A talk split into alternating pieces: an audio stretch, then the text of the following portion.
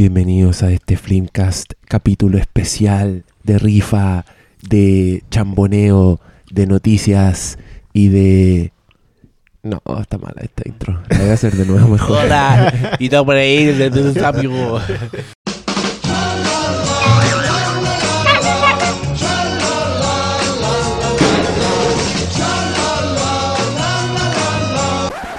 Bueno, estamos todos resfriados. Este va a ser el Flimcast nasal, donde todos vamos a sonar pésimo. Eh, ya, ya puse que para que no hicieran preguntas en, en Facebook, tenemos pañuelitos desechables acá, así que sepan disculpar nuestras voces nefastas, pero Winter is coming, Winter llegó y estamos todos para hoyo, ¿o no? Sí, Saluden, oye, pues, cabrón. Si, si escuchan de repente un- una zona de nariz, perdón. Sí, per- sí, sí, perdón. Yo, yo me adelantaré igual para... Muy ordinario. weón. Sí, va, va, va a haber ausencia Mira, en yo lo, a casi continúa. todo. yo lo que pido es que seamos profesionales. Pese Buenas noches. Sí, seamos como, puta, como, como Iván Valenzuela, como Connie Santamaría, como esos personajes como sea, Juan Manuel delgados. Astorga. Así que son O sea, como esa gente que está en los estudios de televisión modulan, y, esas- y- y- y el, el perraje de los canales va... Claro. lo, lo- lo dice un insider. Lo dice. Uh, el, que trabaja allá. Sí, Ah, no, hay que él estar lo- como lo los buenos con la, con la pata metida en, en el agua. ahí. Claro. Ese es profesionalismo. Se está reportando desde el colector de aguas lluvias en Gran Avenida. Oye, esta rifa se viene con todo. Nosotros, yo agregué dos premios porque nos atrasamos, entonces los intereses. Agregué un monito pop de Daenerys Targaryen, de esa serie famosa que todos ven. Agregué un, unos audífonos de X-Men Apocalypse, pero esos se van a ir junto con el cómic que puso el Doctor Malo eh, porque estaba muy carreteado. Yo creo que. Voy a regalar un, un cómic usado. Sí, que lo tenía pero, repetido. pero esa weá te la guardaste en el bolsillo atrás y te subiste a la micro, fuiste al Lola Palusa la y, dos, po. y después pusiste el cómic ahí encima del- de la pila de la rifa. Entonces se va a ir. Bueno, ese cómic es la raja. Sí, vale la pena un doblado. Es- Doblado y todo, vale plata. Es un cómic a toda raja que no, que estuvo ahí. deben, deben estar haciendo película, ¿no? Porque yo lo vi y dije, No ¿cómo. ¿cómo lo están haciendo? Creo que alguna vez dijeron, pero no. Está, di- está difícil eso. Yo creo yo, oh, que se- sería hermoso. Pero Pero- es un, un cómic sobre. Ya, pero bueno, ya vamos a hablar de los premios. Ahora vamos a partir eh, hablando. Yo les propuse. Ah, ya, primero, orden en la casa. Ya dimos la tarea, tienen que ver la película 12 Angry Men del año 1957, dirigida por el señor Sidney Lumet. Eh, es una obra maestra. Ya me ha escrito mucha gente para decirme, gracias por recomendar esa weá, es increíble. Otra gente que dice que es su película favorita. Y mucha gente, incluso a algunos, les despertó la sed porque me están pidiendo que les recomiende películas parecidas. Y yo le digo, joven, si hubiera películas parecidas a 12 Angry Men, 12 Angry Men no sería el clásico que es. Pero manténganse en sintonía de los Filmcast Classics. Porque Vamos a hacer más. vamos a hacer más, entonces van a poder descubrir más joyitas. Y con esa música de misa de fondo, vamos a abrir la nueva sección. Noticias Flimcast. La wea. Patrocinado por salondelmal.com, nos van a contar los últimos titulares de, de la, de- no sé, de, de todo lo que comenta el Salón del Mal, pues pura, la Pura basura. pura basura, Pura basura que no- televisión, no aporta nada. Cultura, cultura, plop, cultura pop, cosas que, ¿cómo no, el- cosas que nos gustan a La todos. bajada del sitio, ¿cómo era? La antivida. pop para el bueno, el malo y el nerd. Ah, y no para el ñoño rata. No. O sea, sí, el- es que el niño rata iba en, en Nerd, po. Ah, ya. Ah, ya. El ñoño rata cree que es nerd. ya, aquí, antagonizando al tiro con, con la audiencia. Oye, Repaso de titulares. No, Comenten, para que no comentemos lo, lo más importante, yo ¿qué- creo. a ver, ¿qué es lo más importante? Tú decides qué es lo o sea, más no, importante. ni cagando lo más importante y el- no es lo que, lo que más gente la sigue, pero a mí me, me llamó la atención como este nuevo trillogésimo o tercer millonésimo revival de, de los slasher que están intentando hacer de nuevo en Estados Unidos. Porque hace una semana dijeron que se viene un nuevo Halloween producido por John Carpenter y amparado por esta productora Blumhouse que hace todas estas películas con el vuelto de las chauchas de las otras grandes superproducciones y les va muy bien. Que hay Y- que decir que Blumhouse tiene películas muy buenas bajo su manga y tiene películas muy malas bajo su manga. O sea, yo creo que los locos todavía no se pueden consolidar porque por una parte hicieron cosas como las Paranormal Activity, las Insidious, pero también estrenan weas como eh, las minas con los ojos negros en las casas. El otro día vi una muy mala, weón, que actuaba Sheldon Cooper. Oh, se me olvidó cómo se ¿Duró llama, ¿Tres días en cartelera? Sí, creo que se llama Visions. Oh, una de las peores películas que he visto en mucho tiempo. Y que trataba de ser lo mismo que lo que hace Blumhouse. Pues Mm. películas de bajo presupuesto, en una locación, en una Y casa. que rinden mucho. Generalmente son de fantasmas, de espíritus, les va muy bien. O sea, piensen en Paranormal Activity, una película que se hace con el vuelto del vuelto del pan. Sí, po, Y en- la weá recopila cientos de millones de dólares. Esta. eh, con Ethan Hawke. ¿Cómo se llama? Sinister. Sinister, Sinister. Y tiene eh, La Purga. The Ah, Purge también. su- Que la segunda al parecer es mejor que la primera. Insidious las- también parece. La, La segunda bueno. Yo nombré Insidious antes, Sí. cuando estaba hablando de... No me pesca el malo. en esto. El, el retardo del- los de los remedios. Pero lo que la, la que yo quiero comentar de Blumhouse es una que voy a recomendar más rato en la sección recomendaciones, que es The Visit, que es de M. Night Shyamalan. Ah. Esa weá también es Blumhouse. Y es una de las películas de terror que más me ha gustado el último tiempo, así que estén atentos a esa recomendación. Ya, ¿y qué pasa con el revival del slasher entonces? No, pues y esos buenos van a hacer ahora a Halloween. Que eso era una saga que. Después de los dos remakes de Rob Zombie, como que no resultó mucho. Nadie las pescó. Querían hacer una tercera y Que no. ya entre Es que comillas la- eran la 11 y la 12. Las, Sí, las Halloween, si me preguntáis a mí, como que de la 4 para adelante son un guateo bien, Sí, bien pues después penca. intentaron hacer esa H20 que era con Esa- un es- revival esa- con. pero Pero esa es la- es la más, Bob. esa es la más decente. La de más decente, porque era igual la, la de más alcance. Y po. sale Joseph. Sal- Y lo matan con un patín de hielo, así atravesado en la cabeza. Pero lo bueno de eso es que vuelve Jamie Lee Curtis y, está, y esa fue durante la plena manía de Scream, que igual eran slashers bien hechitos. No, no eran tan corajudos como el slasher de los 70 o de los 80, pero está, está bien está bien hecha. H20, yo siempre le leo como H2 Sosa, weá. Leo agua en ese título. Pero no, es H20 porque es 20 años después de Halloween. Y en Y ahora- paralelo a esa historia de Halloween, que igual uno no sabe qué van a sacar, porque se supone que lo único que dijeron que se van a tratar de replicar o inspirar más en, en- en lo que marcaba el original y hacer a Michael Myers una fuerza eh, sin explicación, ¿cachai?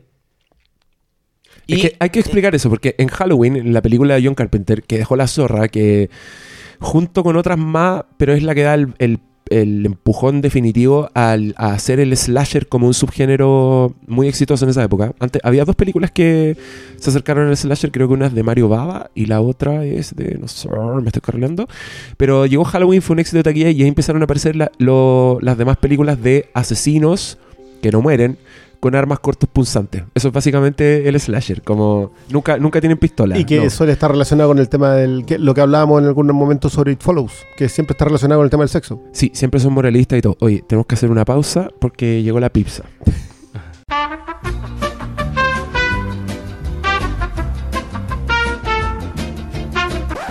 Hemos vuelto. Volvimos. Perdón por la pausa, pero teníamos hemos hambre volvido. y esta vez no nos dejaron pagando como ese tío Manolo culiao que nos cagó con los completos y todavía estamos picados.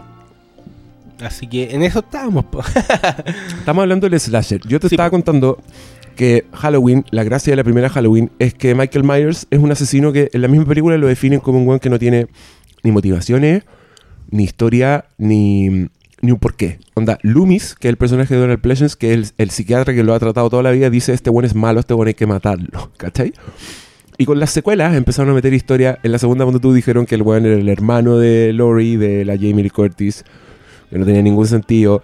La 3 no tiene nada que ver con nada. Es una película completamente aparte sin Michael Myers, porque John Carpenter dijo que Halloween podía ser una historia antológica. O sea, todos los Halloweens estrenaron una Halloween nueva que se, fuera otra historia. Los fans dijeron ni cagando, queremos Michael Myers.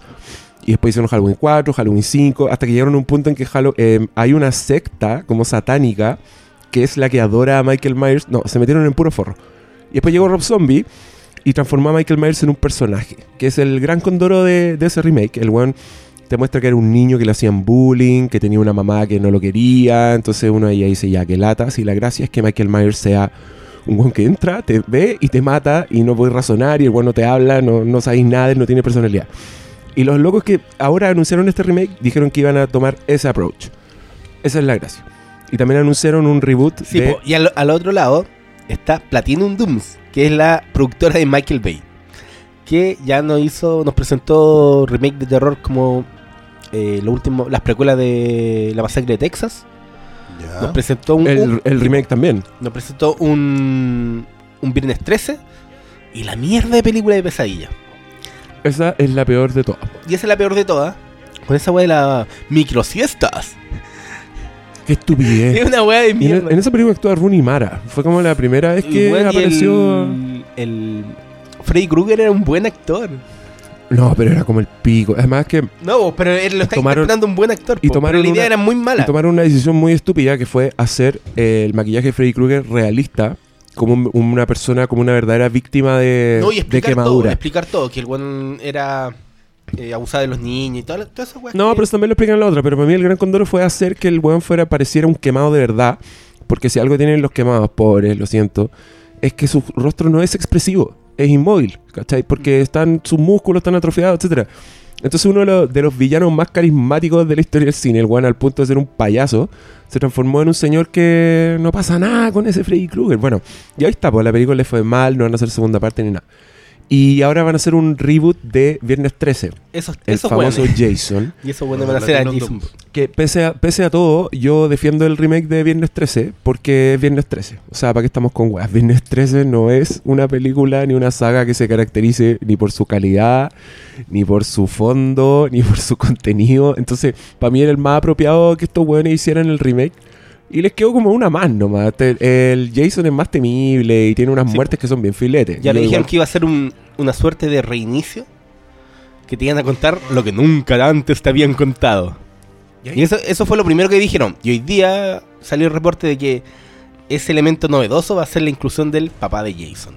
Eso para mí es una Que, que algo, un personaje que le habían tanteado en algunas películas, pero nunca había tenido foco como de seguro que ahora lo van a hacer, no sé, pues, weón. puede ser hasta el antagonista que le dé la motivación para que Jason sea el malo que es, no sé, pues una wea tonta. Es que yo, a mí me carga porque para mí el género del slasher es un género mamón.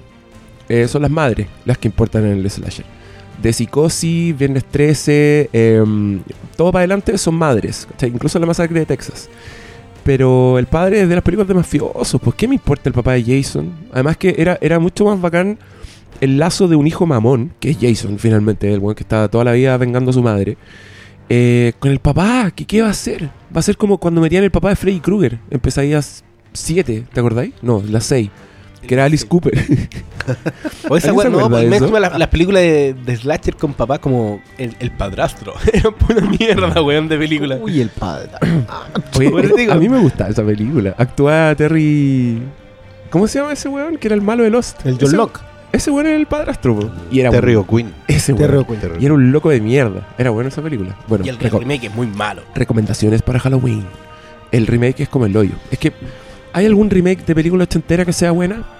¿De terror? Yo creo que no. Estaba El Padrastro, está The Hitcher, que para mí es una gran película Sí. ochentera con Sí, Hauer. esa- La weá es como el pico. Eh, Poltergeist, ni hablar. No. O sea, no les ha resultado ninguno. Creo que, creo que el único que se defiende más menos es el de Evil Dead. Evil Dead. Ese se defiende Sí. Es verdad, es Se verdad. defiende. Y es porque es no- distinto. No mejora la otra, pero claro, eso es, Es muy sabio. es que tampoco va apunta tanto allá. No, pues es distinto, es verdad eso. Y de hecho se entronca súper bien como en la misma mitología general de, de Evil Dead, así que anda. Se defiende mejor. A mí, me, a mí me gusta mucho ese remake. Y fue bien maltratado por la crítica. ¿En Pero- serio? Sí, bueno. Y por los fans, como que a los fans de Evil Dead les cargó. Les costó disociar la cosa, pero yo decía, prefiero mil veces esta weá que un loco tratando de imitar el estilo de Sam Raimi, porque eso es lo, es lo y que y define difícil, Evil sobre Dead. todo con, con la primera que todavía está más errático Raimi, entonces tiene como destello en algunos momentos y en otras de otra narrativa, entonces no es Sí, es muy interesante la primera en ese sentido y, y por algo también cambian tanto en las otras. Sí, pues cada, cada película Cada es un- una- es un tiene un tono distinto. Y igual es una lata de que pasa esta weá con remake, porque antes hay remake de terror que son la raja. Ahí tenéis La Cosa, Obra Maestra, Claro, es Lo- verdad eso. o los Booty Snatcher también. los Body pues. Snatcher en general, los remakes han sido bastante dignos. Entonces, hay, no, no, no es que... con No es excepción que de invasión. sí, pues. Entonces, no es que no hayan remakes Hasta- hasta que el de sean Daniel malos, pues. Hasta el Es de que Daniel Craig ese con para mí Nicole de hecho es, sí. por increíble que parezca, encuentro que es el más débil. Creo que es Mm. el que menos trata de aportar. Todos los demás Sí. tratan de tiran alguna cosita extra. Incluso el de Abel Ferrara es bueno. Ese, ese, ese es particularmente turbio. Porque, porque hace el paralelo con los milicos. Esa weá No, es muy sí, buena. Ese, ese, ese quizás es uno de los que más me... Oye, aquí yo debería ex- explicar. La invasión de los ladrones de cuerpos es una película de los 50 de un señor que se llama Don Siegel, Siegel. que es increíble, eh, que tienen que verla. Y en los 70 hicieron eh, un remake con Donald Sutherland, Phil Kaufman. Phil Kaufman, y que es, yo diría que es mejor. A mí me gusta más el de los 70. Encuentro que es más... Yo las vi al revés. Las vi, primero la de Phil Kaufman y después la de Don ¿Y te gusta más la 50? ¿La cincuentera? No, yo las pondría a la misma altura. Es que Ya, sí hay filete. un tema de contexto, de presupuesto, de, re- de Es- momento. sí, claro. hay un tema con lo de Don Siegel con el, con el rollo de la, del, de la preguerra fría, Ah, qué del tema bonito. anticomunista. Entonces, claro, como subtexto es mucho más interesante que la otra. Pero la otra está mejor contada. Sí, es así. Y en los 90 Abel Ferrara hizo otra que trasladó, porque el, concepto de esto es que unas esporas espaciales llegan y te suplantan. O sea, crean, hacen como un clon tuyo y tú te transformas en un weón inexpresivo ni nada. Entonces es como esa paranoia de, de, de cualquiera puede ser coso y no ser la persona que tú pensáis. Y el Abel Ferrara lo, lo ambientó en un recinto militar. Entonces los milicos, como esa, esa parada de los milicos de ser inexpresivos, de las mentes en blanco y todo, como que Juan dice hartas cosas. Y actúa Gabriel Anwar, que todos la amamos en los 90. sí. Es como- Era, como- era la, era la que todos Antes, amábamos. antes de que empezara con las operaciones. Ah, ¿por, por qué? ¿Por qué? ¿Hay alguna que haya quedado mejor La después de la operación? Yo, yo creo En que el no. cine tradicional, digamos. En, en- en el mundo. en la historia. Cine alternativo, hay más de alguna. Maldito miró, maldito miró Maldito- con cara maldito ahí. yo estaba pensando. Quedó pa' no, dentro, que- así. No, me acordaba Estaba que pensando para en mí. No, Ryan. no, no, yo estaba pensando en. Puta, Jennifer Connelly era hermosa. Y todavía lo sigo diciendo, pero bueno, era. El cambio fue. Bueno, que también bajó mucho de peso. Pero Jennifer Sí. Connelly se metió cirugía en la cara. Sí, bueno, que ¿La, nariz. dura? Nah. La nariz puede haber sido. La nariz, sí. sí. sí, pero la La nariz. nariz, pómulo y bueno, y se debe haber sacado también. Bueno, aquí es donde el Flimcast se transforma en primer plano y empezamos a discutir de las operaciones de la actrices. Chananana, come on. no, pero el punto La René Zellweger es como la invasión de los ladrones Oye, de cuerpo. Y, y, y ¿Quién es Ronald René Rodríguez también hizo un remake de. De los ladrones de cuerpo, po, ¿Cuál? con La Facultad. que era una Ah, copia, po. Ah, sí, pero, Ah. pero una cita. Era, era como. Una cita. Sí, porque era. Era la misma historia. Nah, pero es la misma historia tal como Scream es la misma historia de Halloween. Pues es escrita por el mismo weón. Ese loco eran puras citas, todos sus guiones. Y, y se hizo una fortuna con eso. bueno, todo- igual toda esta bola es para decir que hay remakes antiguos que valen la pena y. No sé. No, La pero, mosca, pero- la pero hace mosca, muchos gran años, remake. yo diría que. No sé, yo de Cabo de Miedo, ponte tú. Que ese fue, que eso fue magistral. Yo no encuentro tan tan malo el de Tres Días de Yuma. Pero eso no es de terror. No, no, no, no, pero, No, ah, pero, remakes. pero Ah, el ya, remake. los remakes. Hablando de remake, claro. Casino Royal. Sí, pero Casino Royale no es un remake, es, una, es otra versión del mismo libro. Es que ahí Es, volvemos es una, al tema es una versión seria del Esa es mismo la- libro. el es la remake trampita de del los día que remakes. paralizaron la Tierra Es una mierda. es que Con no tiene Keanu ningún Reeves. discurso. Malo. No tiene ningún discurso. ese es el Sí, problema. malo. La otra película es como... Pero ojo que, que yo creo que ahí, ahí es donde mejor puedes enfocar este tema de, la, de los remakes de, del cine de terror. Yo creo que el, el slasher empieza con un subtexto particularmente extraño. O sea, yo no logro entender cómo alguien a punta de, de sablazos y machetazos cree que está vendiendo un discurso moralista. O sea, que, que es algo que no que nunca, nunca me logró entrar en, en general en el slasher. Excepto quizás con Halloween, porque Halloween lo que bien definen ustedes es como la con que Michael Myers era una fuerza de la naturaleza. Era, era una fuerza que- imparable que va matando, va matando, va matando y hasta que lo detienen momentáneamente, porque esa es la gracia de, también de la franquicia, que después siguen con la misma. Pero por eso me parece tan interesante lo de It Follows. Porque es esa fuerza de la naturaleza que avanza, va matando, va matando, va matando y relacionada directamente con la relación sexual. La actividad sexual. Entonces, es, es eso. Eso, eso era muy interesante. Ahora, yo de verdad no sé si el slasher tiene futuro. Porque creo que el, el, el Blumhouse ha demostrado que el terror camina para otro lado hoy día. Y el indie, y el indie horror, que, que es The Witch, que es de mm, que It Follows, que es Babadook, apunta de- también para otro lado. Entonces yo no sé si ante los fracasos de Martes 13 y de Pesadilla... Que yo creo que hay futuro mientras no caigan en la fórmula. Y ese es el, el principal problema en todas las Pero películas. el principal problema Pero, es el slasher. pero por eso me interesa más lo que puede hacer Halloween volviendo a este origen de, de la franquicia. A, lo- a la weá que quieren hacer en Vi- Viernes 13 contándome una weá sustentado en... ¡Oh! Te vamos a mostrar Star Wars como nunca antes los viste, que era la mierda de las ediciones especiales, ¿cachai? Claro. Entonces, si se sustentan Ah. solo en, en algo No, tan y- vacío, Yo ojo que también hay un truco ahí que es de producción, porque al final una película de slasher o, o- o de los que estamos hablando en general tiene un presupuesto bajo. Entonces tú con, con una taquilla más o menos neutra, en el sentido que hay gente que siempre va a ver estas películas, Sí. no importa cómo sean, tú, no sé, pues con 15, 20 millones pagaste la cuenta Sí. y saliste ganando. Porque James Wan es uno de los directores más rentables de la historia. Claro, El director del conjuro, para los que no saben. y de, De Saw.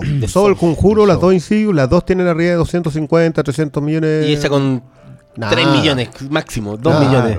Es muy barata. Sí. La que es más cara creo que el conjuro con 20. y que se los gasta en efecto. Ah, Ay, todo no, esto, no. yo quiero contestar una cosa- un comentario que hay en SoundCloud a propósito de Mad Max que decían que ¿por qué nosotros insistíamos en decir que Mad Max había perdido plata? Ah, dale. cuando, sí. cuando Tú habían revisado, claro, habían revisado los box office y decía que habían ganado. Ese factor es importante, cuenta. El box office Importante. mide el, 100, sí, mide el 100% de la recaudación en cines, en salas. Lo que se lleva al estudio es entre el 43 y el 47% dependiendo del estudio. No, pues, y lo importante es que te muestran una cifra ya aproximada de presupuesto, pero esa buena no in- no incluye todos los gastos claro. que de marketing que en las superproducciones puede ser el doble, onda, no sé, pues Batman vs Superman costó 200 millones y los buenos gastaron 250, 200, 200 claro. millones más. En, en marketing. Entonces- Eran 250 y 150, eran 400 en Sí, total. Claro, pero el marketing al final lo recuperan por otro lado. Hay todo una tema, hay, hay todo un- un- una vuelta en, en otra parte. Pero en general, en salas, tiene que eh, recaudar mínimo el 2.5 para devolver la plata. Ese, ese es el rango. Entonces, cuando, cuando se habla en el caso particular de Mad Max, Mad Max pierde en salas 40 millones de dólares. Solamente. O sea, sin contar el tema marketing, sin contar. eh, Y por eso el- lo, lo que llama la atención. Por eso, volven- volviendo Pero a los recuperaron la plata con los Blu-rays, po. Al parecer sí, porque no hay Si vos te compraste como tres casas Yo- más yo- con los yo Blu-rays no- de pues, Pagó una pieza, pagó una- un par de dividendos. En el tiempo, no, y además el, el presupuesto de las películas, el budget que aparece en Box Office Mojo, no necesariamente es cierto. No, pues es un aproximado. Yo el otro día escuchaba un podcast de, de donde hablaban unos directores, unos productores, y los buenos decían que Mad Max ni cagando había costado lo que Warner decía que había costado. Decían que costaba mucho más caro. 150 millones, dice. Y sobre todo considerando que es una weá que pararon, que empezaron a hacer, ¿cachai? Como que estuvieron Claro. 10 años haciéndola. Entonces, cuando el amigo Christian habla de que Warner se la jugó con Mad Max, está hablando de eso, en el fondo. Que los Sí. buenos perdieron plata y lo- igual lo lo que alguien siguen- preguntaba alguien la otra vez, o sea, George Miller de qué vive. Que ha hecho durante Exactamente. 10 años, ¿cachai? Porque no estrenaba nada, digamos. Entonces, era Happy como- Feet, po. Claro, no, pero, pero se refería en el sentido de que eh, en el día a día, porque se asume que un director, para cobrar un sueldo, hace una o dos películas al año. Pero bueno, era doctor, ¿Cachai? iba ya, le, le hacía una, una cirugía ahí de... Es pediatra, ¿eh? todos los hijos los actores de Warner. No, pero ¿cachai? Que hay 10 años de pega donde tú, no sé, pues vais desarrollando conceptos y el estudio te paga por eso. pues, Sí. Yo creo que George Miller gana, toda la plata que, que pagué yo para ver esa weá 20 veces en el cine. weón. George Eh, Miller también hizo Acuérdense otra lo que pasaba con Superman Returns. Que creo que el presupuesto de Superman Returns era de 400 millones de dólares le había costado. Porque había pasado todo el tiempo de desarrollo, incluía lo de Barton con eh, Nicolas Cage. Claro, ah, si esa plata hay que recuperarla en algún lado. Y ya se gastó. si no- Imagínate los estudios así pagando por proyectos, anteproyectos, guiones, plots, eh, diseño, producción, a todos esos dibujantes, pruebas de cámara, casting, taxis, catering, todo eso hay que pagarlo. ¿Y en qué presupuesto lo metí? Sí, pues, es la que viene. Ah, Claro, es la que viene.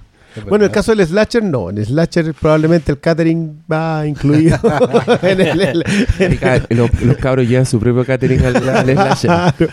Igual, Oye. yo lamento que, puta, ya estamos hablando que los slashers son baratos. Y en Chile se ha hecho cuál? Ángel Negro. Y No, pero considerando que el, el terror funciona tan bien acá en Chile, que no haya más cine de terror. Yo, yo iba a hacer un slasher con el Nico Lorca, ¿te acordáis? Sí, Esa weá quedó escrita, estaba súper bueno. Yo, yo quería hablar del, del tuyo, el- lo que dijiste que no, no le veis futuro al slasher. Yo creo que tampoco, porque mm, puta, un- es un género súper limitado que se malentiende mucho y que sus propiedades de género suelen acabarse en la fórmula. Entonces necesitáis buenos bien secos para hacer slashers decentes y para y pa dar vuelta a la weá. O sea, no por nada hubo un revival del slasher, pero a cargo de este weón nuevo Kevin Williamson, que era un Sí. loco bien inteligente dentro de todo su, su- lo limitado que es, el weón es seco para el género.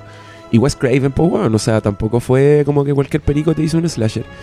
Pero si algo me ha enseñado la historia del cine de terror es que es bien cíclico. Como que suelen irse, transitar entre, de repente las películas de fantasmas son grito y plata, Después Pero de sí, eso ahora reaccionan. al comienzo que van a empezar con el reinicio de los monstruos de Universal, entonces... Sí, No, pero que yo creo con esa weá yo creo que van a hacer algo más Van Helsing, más la momia, no creo Más que sean de superhéroe. terror. Sí, yo creo que quieren ser Más terror Marvel. aventura, sí, porque Quieren ser igual es Marvel con, con Universal Sí. Monsters. Y que igual, igual O sea, bien. todos quieren hacer Marvel en Todos, general. todos quieren ser Marvel y ellos, o sea, los de Hasbro está- dijeron que iban a hacer un universo cohesionado de películas, po, Y de cómics, hoy día salió Lo una noticia que lo, lo- lo van a probar Lo para hacer también en cómics. cómics, claro. Entonces, Que- que- no, y, Transformers, lo- y los G.I. guion- Joe. y los guionistas del universo Hasbro los nombraron y eran como buenos cabrones, así como están, están metiendo lucas en que la hay mucha gente que creció con esos juguetes. Capaz que nos encontremos en un par de entonces, años felices de ver una película de, basada en Hasbro, ¿Qué son los Hasbro juguetes?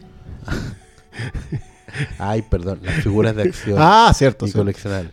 Pero Las además todas esas series animadas tenían un plus muy grande que mm, sus sus backstories eran muy interesantes. Y la otra Ah, que lo tenía era el Master of the Universe, la He-Man. Siempre la historia que había detrás de sus juguetes era muy interesante. Por ejemplo, yo me acuerdo de una línea de juguetes de Hasbro que, que falló, digamos, eran los Visionaries. Que era una suerte de hechicero Oye, a mí me encanta esa wea. mezclados con terror medio Lovecraftiano. Señores y- de Mágica Luz. Señores de y- Magia y con e interdimensionales. ¿Cachai? Y esas weas eran juguetes. Y eran como los cariñositos, weón. Claro. sí, pues.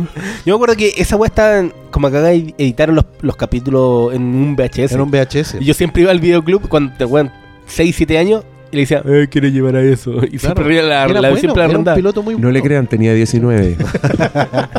¿cachai? O en general, todo, toda la, la mitología que hay en Transformers y. Joe, la animada, son, son buenas, ¿cachai? Buenas historias.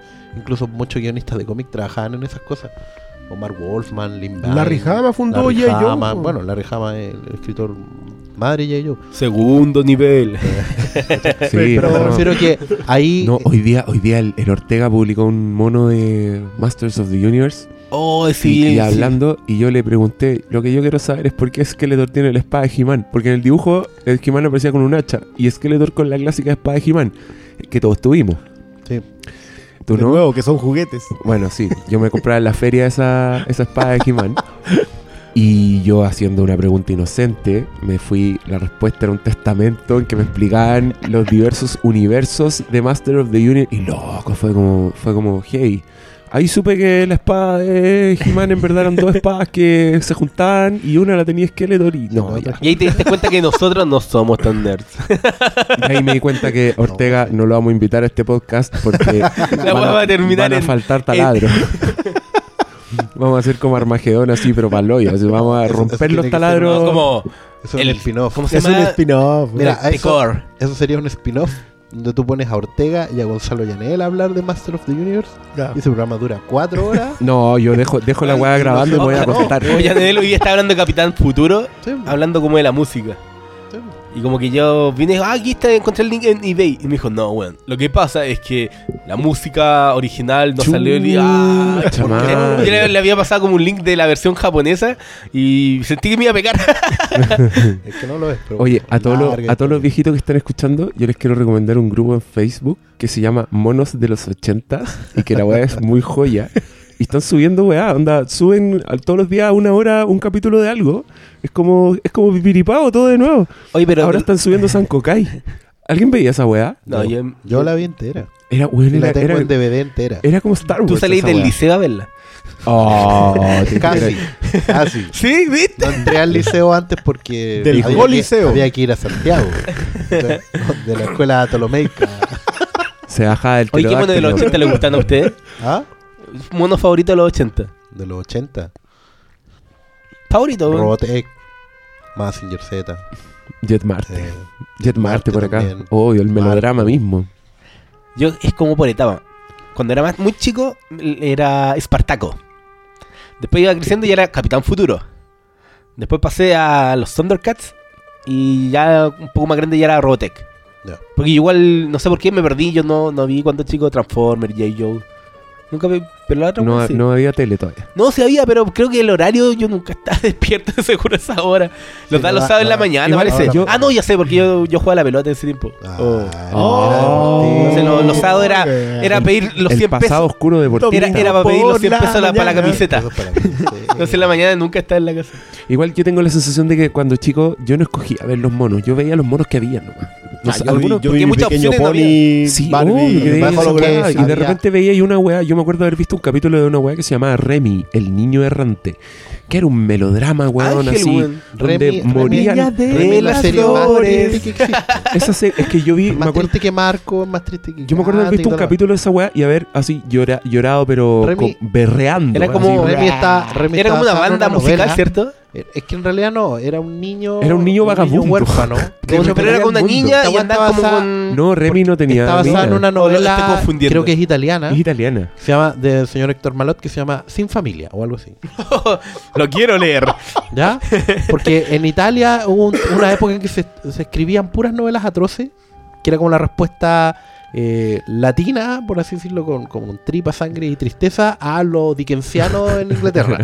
¿Cachai? Sí, era eso, tenía Remy era pa'l pico. Remy está basado en esa serie de libros, de un, que es un niño vago- huérfano que tiene una, una tropa, una troupe, digamos, de, de actores de calle.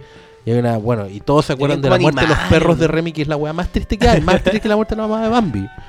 Cuando los pero no vamos a darle spoiler, No, pero cuando los yo- perritos mueren de Yo- frío, weón. yo te- Oh, Más triste que la muerte, o sea, el, el accidente de Anthony. más triste, Más triste, weón. Yo te voy a Ah, contar. una cita de Candy. Sí. Acaba de haber una ¿viste? cita de Candy. Yo no veía a Candy, pero esa, Ah, no hablaban de esa weá. Ah, no la Es que veía. digámoslo, no, no. lo que pasa es que Yo creo por- que salió por del el closet tren acá. Ahora vamos a poner, No. espérate, voy a poner el tema de Candy. No, yo ahora. reconozco que yo veía Ángel la, la niña de las flores. Porque weón, cuando había era que chico. verlo, ese es el punto. Porque no había más diciendo, opciones. El Onda- tren programático era, tú tenías que partir a las 5 o 6 de la tarde viendo Pipiripao. Sí, po. Y si tú querías ver San Kukai o, O Festival de los Robots. que O el- ellos no te el decían cuándo lo iban a dar. Tú tenías que ver el programa completo. Entonces partí, podías partir viendo Barba Papá, ¿cachai? Centella. Eh, Max, el ratón de los 2000 años, y de ahí te dan Centella.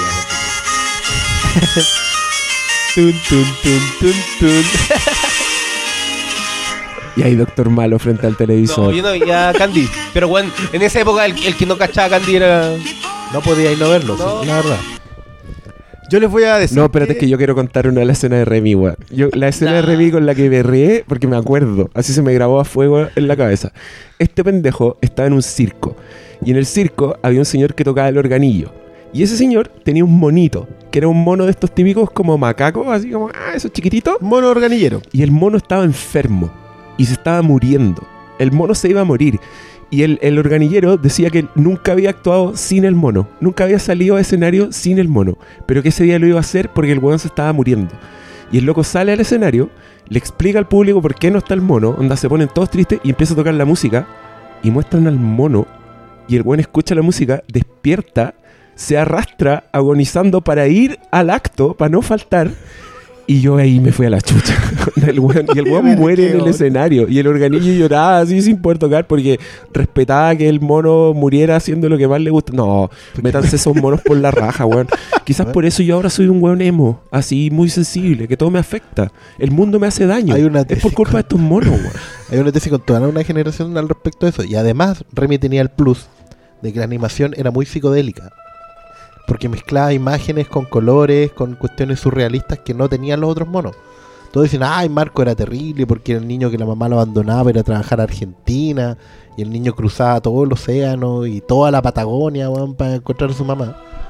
Pero en Remy tenía situaciones que, que te las llevaban al límite así como LCD sufriendo, ¿cachai?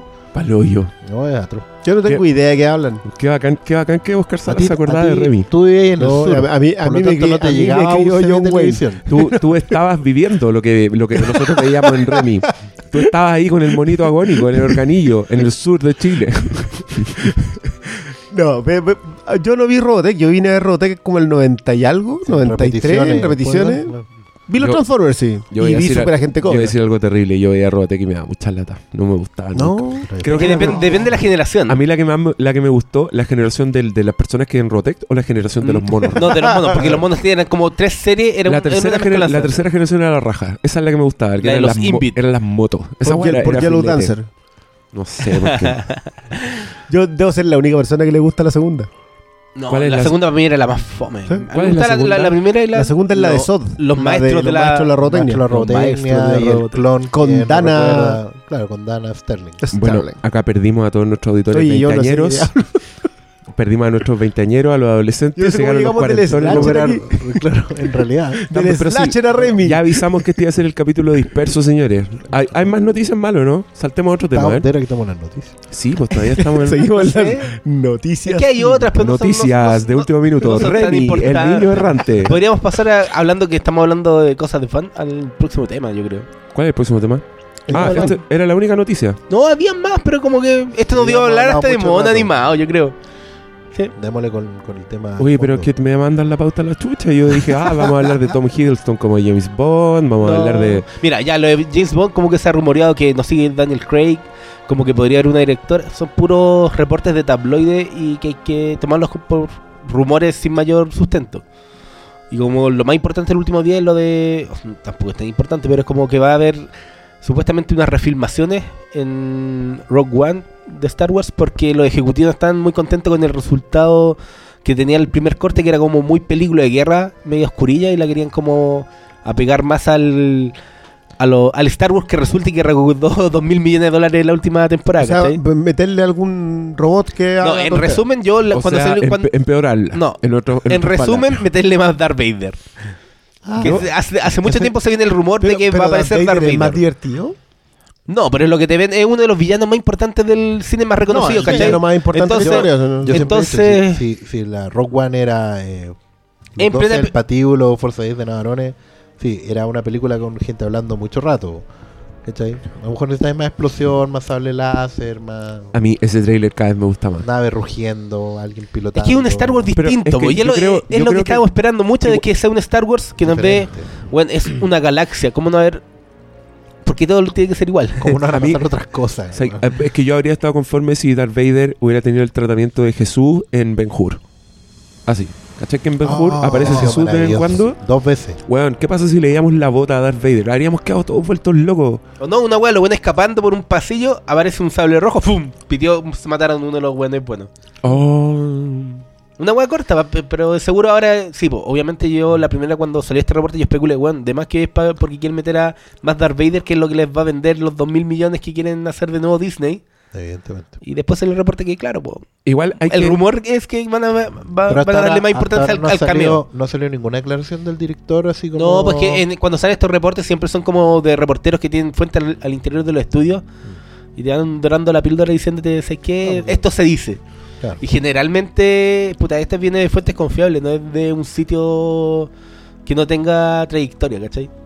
Igual Sí. hay que hay que decir, porque a mí varias gente me dice, oye, ¿qué opináis de, los de los reshoots? Reshoots es cuando cuando la película la, terminaron de filmar, la están montando y se dan cuenta de que quieren cambiar cosas, entonces vuelven a filmar. Eso es bueno, señores. Y, la- y- y todas las películas lo hacen, como todas las películas muy millonarias, siempre de hecho lo- los presupuestos tienen como... Dejan un espacio para los reshoots, que los buenos se dan cuenta que le faltaron planos, que chistes no funcionan, pero automáticamente ahora siento que todos están asumiendo que porque una película tiene reshoots es porque la película tiene problemas, es porque está mal, porque les quedó mala. Los productores vi- están metiendo mano. Claro. Claro, lo vi como un reporte de, de Suicide Squad, que ah, la weá estaría mala porque están haciendo reshoots, y ahora con esto mismo, ah, la weá estaría mala porque están haciendo No, reshoots. pero es que el, Pero yo quiero decirle a la Le- audiencia sí. que no necesariamente es eso. No, pues hay, de hecho hay, hay refilmaciones que están programadas.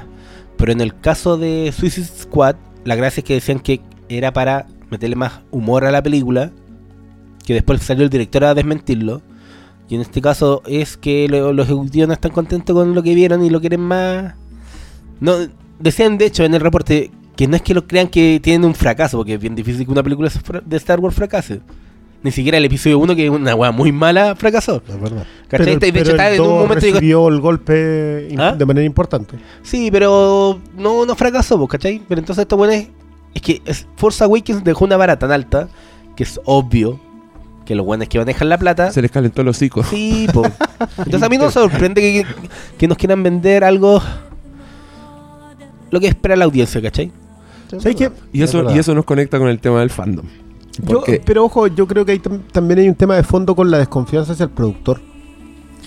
Otrora el productor fue no solamente un tipo particularmente poderoso, sino que además era quien de alguna manera no solo tenía la visión del estudio, sino que también colaboraba en generar una película, en conducir al director eh, en determinadas áreas. Yo creo que la última vez que como que se vio un productor no solamente comprometido, sino que finalmente lograba sacar una mejor eh, eh, una mejor película, fue en 12 monos. Que si ven ese eh, documental maravilloso que se llama El Factor Hamster y otros cuentos de 12 monos, explica que le pasan a Terry Gilliam 28 millones de dólares, ni un centavo más. O sea, creo que el, el, eh, el presupuesto, el libro del presupuesto era más grueso que el guion. Porque iba todo, todo, todo, todo decantado. No puedes gastar más plata en esto, no puedes hacer esto, todo. Y el productor estuvo filmando, o sea, él estuvo con Terry Gilliam toda la película. Y la escena del final, con, con esa toma desde arriba hacia este, al pequeño personaje de Bruce Willis, está hecha por el productor.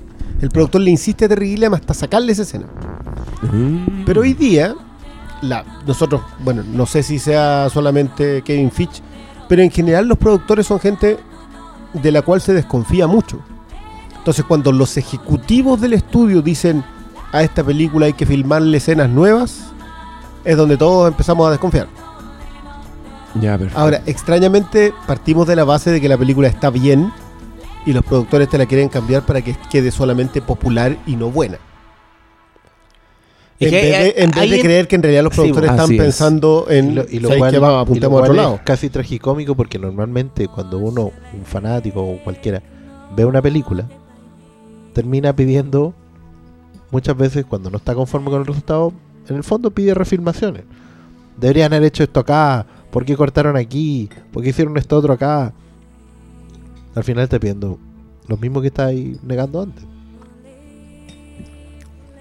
Mira, Y nos vamos a una de fondo. y nos vamos a- al tema del fandom. Sí. Que apareció una columna en la página Birth Movies Death, que les diría que es mi página favorita ahora de, de cine, aparte del Salón del Mal. Porque hacen, piezas, hacen piezas editoriales, onda, tienen güeyes muy inteligentes escribiendo en esa página. Independiente de que uno no esté de acuerdo ni nada. No, la gracia es que, puta, yo trato de hacer eso mismo, pero es como toman una noticia y, y le tratan de dar un contexto, y una opinión, y un punto de vista, y no simplemente la réplica fácil, pues, ¿cachai?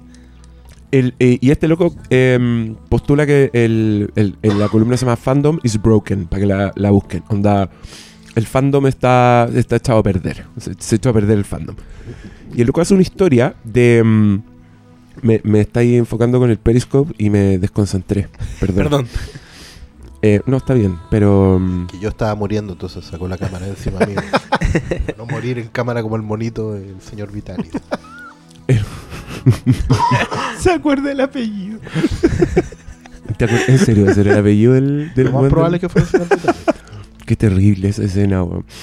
Bueno, lo que dice, a- ayúdenme también con esto. Lo que dice este loco es que hace una historia de la voz del fan en la cultura pop. O sea, cuando el fan mete, mete su voz, cuando el loco alega porque algo no le gusta. exigiendo Claro, cuando... y, hace, y hace un poco una historia y él dice que parte con Arthur Conan Doyle cuando escribía la, la Sí. serie de Sherlock Holmes y hace como todo un cruce que llega hasta Misery, como que usa Misery como el ejemplo del fan, del ultimate fan de internet, que es el weón que no soporta una decisión creativa y que obliga al creador, bueno, todos vieron esa película o leyeron esa novela, a reescribirle la historia después que le mataron un protagonista. A la protagonista, a la heroína de la A historia. Misery. A Misery. Anne Wilkes en este caso sería como la representante del mal fan. Y el loco hace un, un- un paralelo con la explosión de este tipo de fandom en Internet. Al tener Internet una voz tan inmediata, tan masiva, ahora los estudios pueden escuchar, los estudios quieren tener contento al fan. Y eso se da para todo tipo de vicios, partiendo por- por ejemplo, lo- los fanáticos de Ghostbusters que odian que haya unas Ghostbusters mujeres, hasta los que hacen exigencias como que Elsa tenga polola en la próxima película y hacen campañas y dicen queremos que sea así. o sea, digamos que, es más que el internet, es la red social. Porque siempre han existido estos foros, habían foros UOL, donde se juntan lo- la gente a compartir fotos de, de Star Wars, no sé, po, Claro. weas muy añejas de internet, o los foros de discusión que habían antes. Pero todo este contexto habrá cambiado en los últimos cuatro Lo años, cinco Lo años, que pasa es que ah, con ah, las redes sociales. la, la tesis de, de Farachi ahí, eh, David Farachi, es claro, efectivamente desde finales de principio del siglo pasado, los fanáticos, o, en realidad lectores, seguidores, siempre han, han dejado sentir su voz. De hecho, cuando Stephen King es- escribe Misery, no, no inventa una situación. Estaba él transmitiendo una sensación que ya tenía como escritor reconocido. Y un tema que viene, claro, desde Conan Doyle, ¿cachai? Em, que mató a Sherlock Holmes en una novela porque ya quería descansar y salir del personaje y fue tanto el reclamo de la gente mandando cartas al editor y todo que al final lo volvió. Hubo un Sherlock Holmes Re- Returns. Y desde, desde ahí se ha tomado siempre como esta premisa de que hay que volver, eh, de que, de que los fans tienen una voz fuerte y que siempre hay que escucharla. Y por eso existe Misery, digamos. Lo que- pero lo- el, el- el punto fundamental que nos tiene debatiendo sobre esta columna tiene que ver con que hoy en día eh, ese fanático está, gracias a internet, a las redes sociales, está mucho más cerca del creador de lo que nunca estuvo. Así es. En el sentido que lo puede interpelar directamente. Y se instala una sensación de control de parte del fan mucho más férrea hacia el creador. Hoy en día los creadores no pueden sustraerse al, al- ruido que generan sus decisiones. ¿Cachai? Él habla del void, que antes lo- los escritores creativos eh, trabajaban en un vacío. Trabajaba en, la, intimidad de tu, estudio, digamos, y los resultados los podíais ver después. Y por último, ya habíais tomado las decisiones, ya habías hecho la obra, la entregabas y salías arrancando a la montaña. ¿cachai? Y te podías aislar completamente de- del fenómeno. Hoy en día no hay terminado de, escribir tu guion o, o producir tu película o escribir tu novela y tenéis al fandom encima. Alguien podría decir, bueno, pero corten Twitter, corten Facebook, ¿cachai? Siempre se pueden encerrar. Pero es inevitable porque el ruido de las redes sociales hoy en día también influye en los presupuestos. En, hemos hablado acá del efecto trailer. ¿Cachai? Que tú liberáis un trailer y debe ser más estresante que estrenar la misma película. Porque desde, ese, desde esa reacción vaya a tener el efecto en la producción. Por eso a lo mejor está instalado también el miedo a, lo- a las refilmaciones. Porque hacen pensar de que, efectivamente hay una presión sobre el producto creado que no existía antes. Y, y una cosa que no, no, la, no la menciona explícitamente Farecha ahí porque habla, habla a raíz de esta columna, a raíz del tema que pasó con el Capitán América y que el escritor eh, Recibió Nick amenazas de Spencer muerte. recibió amenazas de muerte. De hecho, transcribe la amenaza de muerte No, esa, es Abrevort. a, a- a Ah, Brevard, Brevard, al sí. editor, y digamos que en este caso es el, el jefe de Nick Spencer el que le, le dice, pero- bueno, Pero pasaron cosas tan chicas en ese momento desde hueones que pescaron el cómic y lo quemaron. claro, que lo quemaron Y públicamente. le, y le mandaron el video a- al. Mira, al- probablemente esas a la cosas no son nuevas. Yo, yo No, conozco historias de discos, vinilos quemados, eh, libros quemados también, así. Lo que pasa es que hoy en día con la viralización todo es mucho más fuerte y, da la impresión de que efectivamente si alguien te dice te voy a matar, te voy a encontrar a la salida de- del, colegio de tu hija, digamos, y todas esas cosas, eh, da la impresión de que sí pueden pasar. Es que la, la amenaza de muerte que el loco transcribe igual era brígida. Era de un weón que era un, un veterano de guerra, un soldado.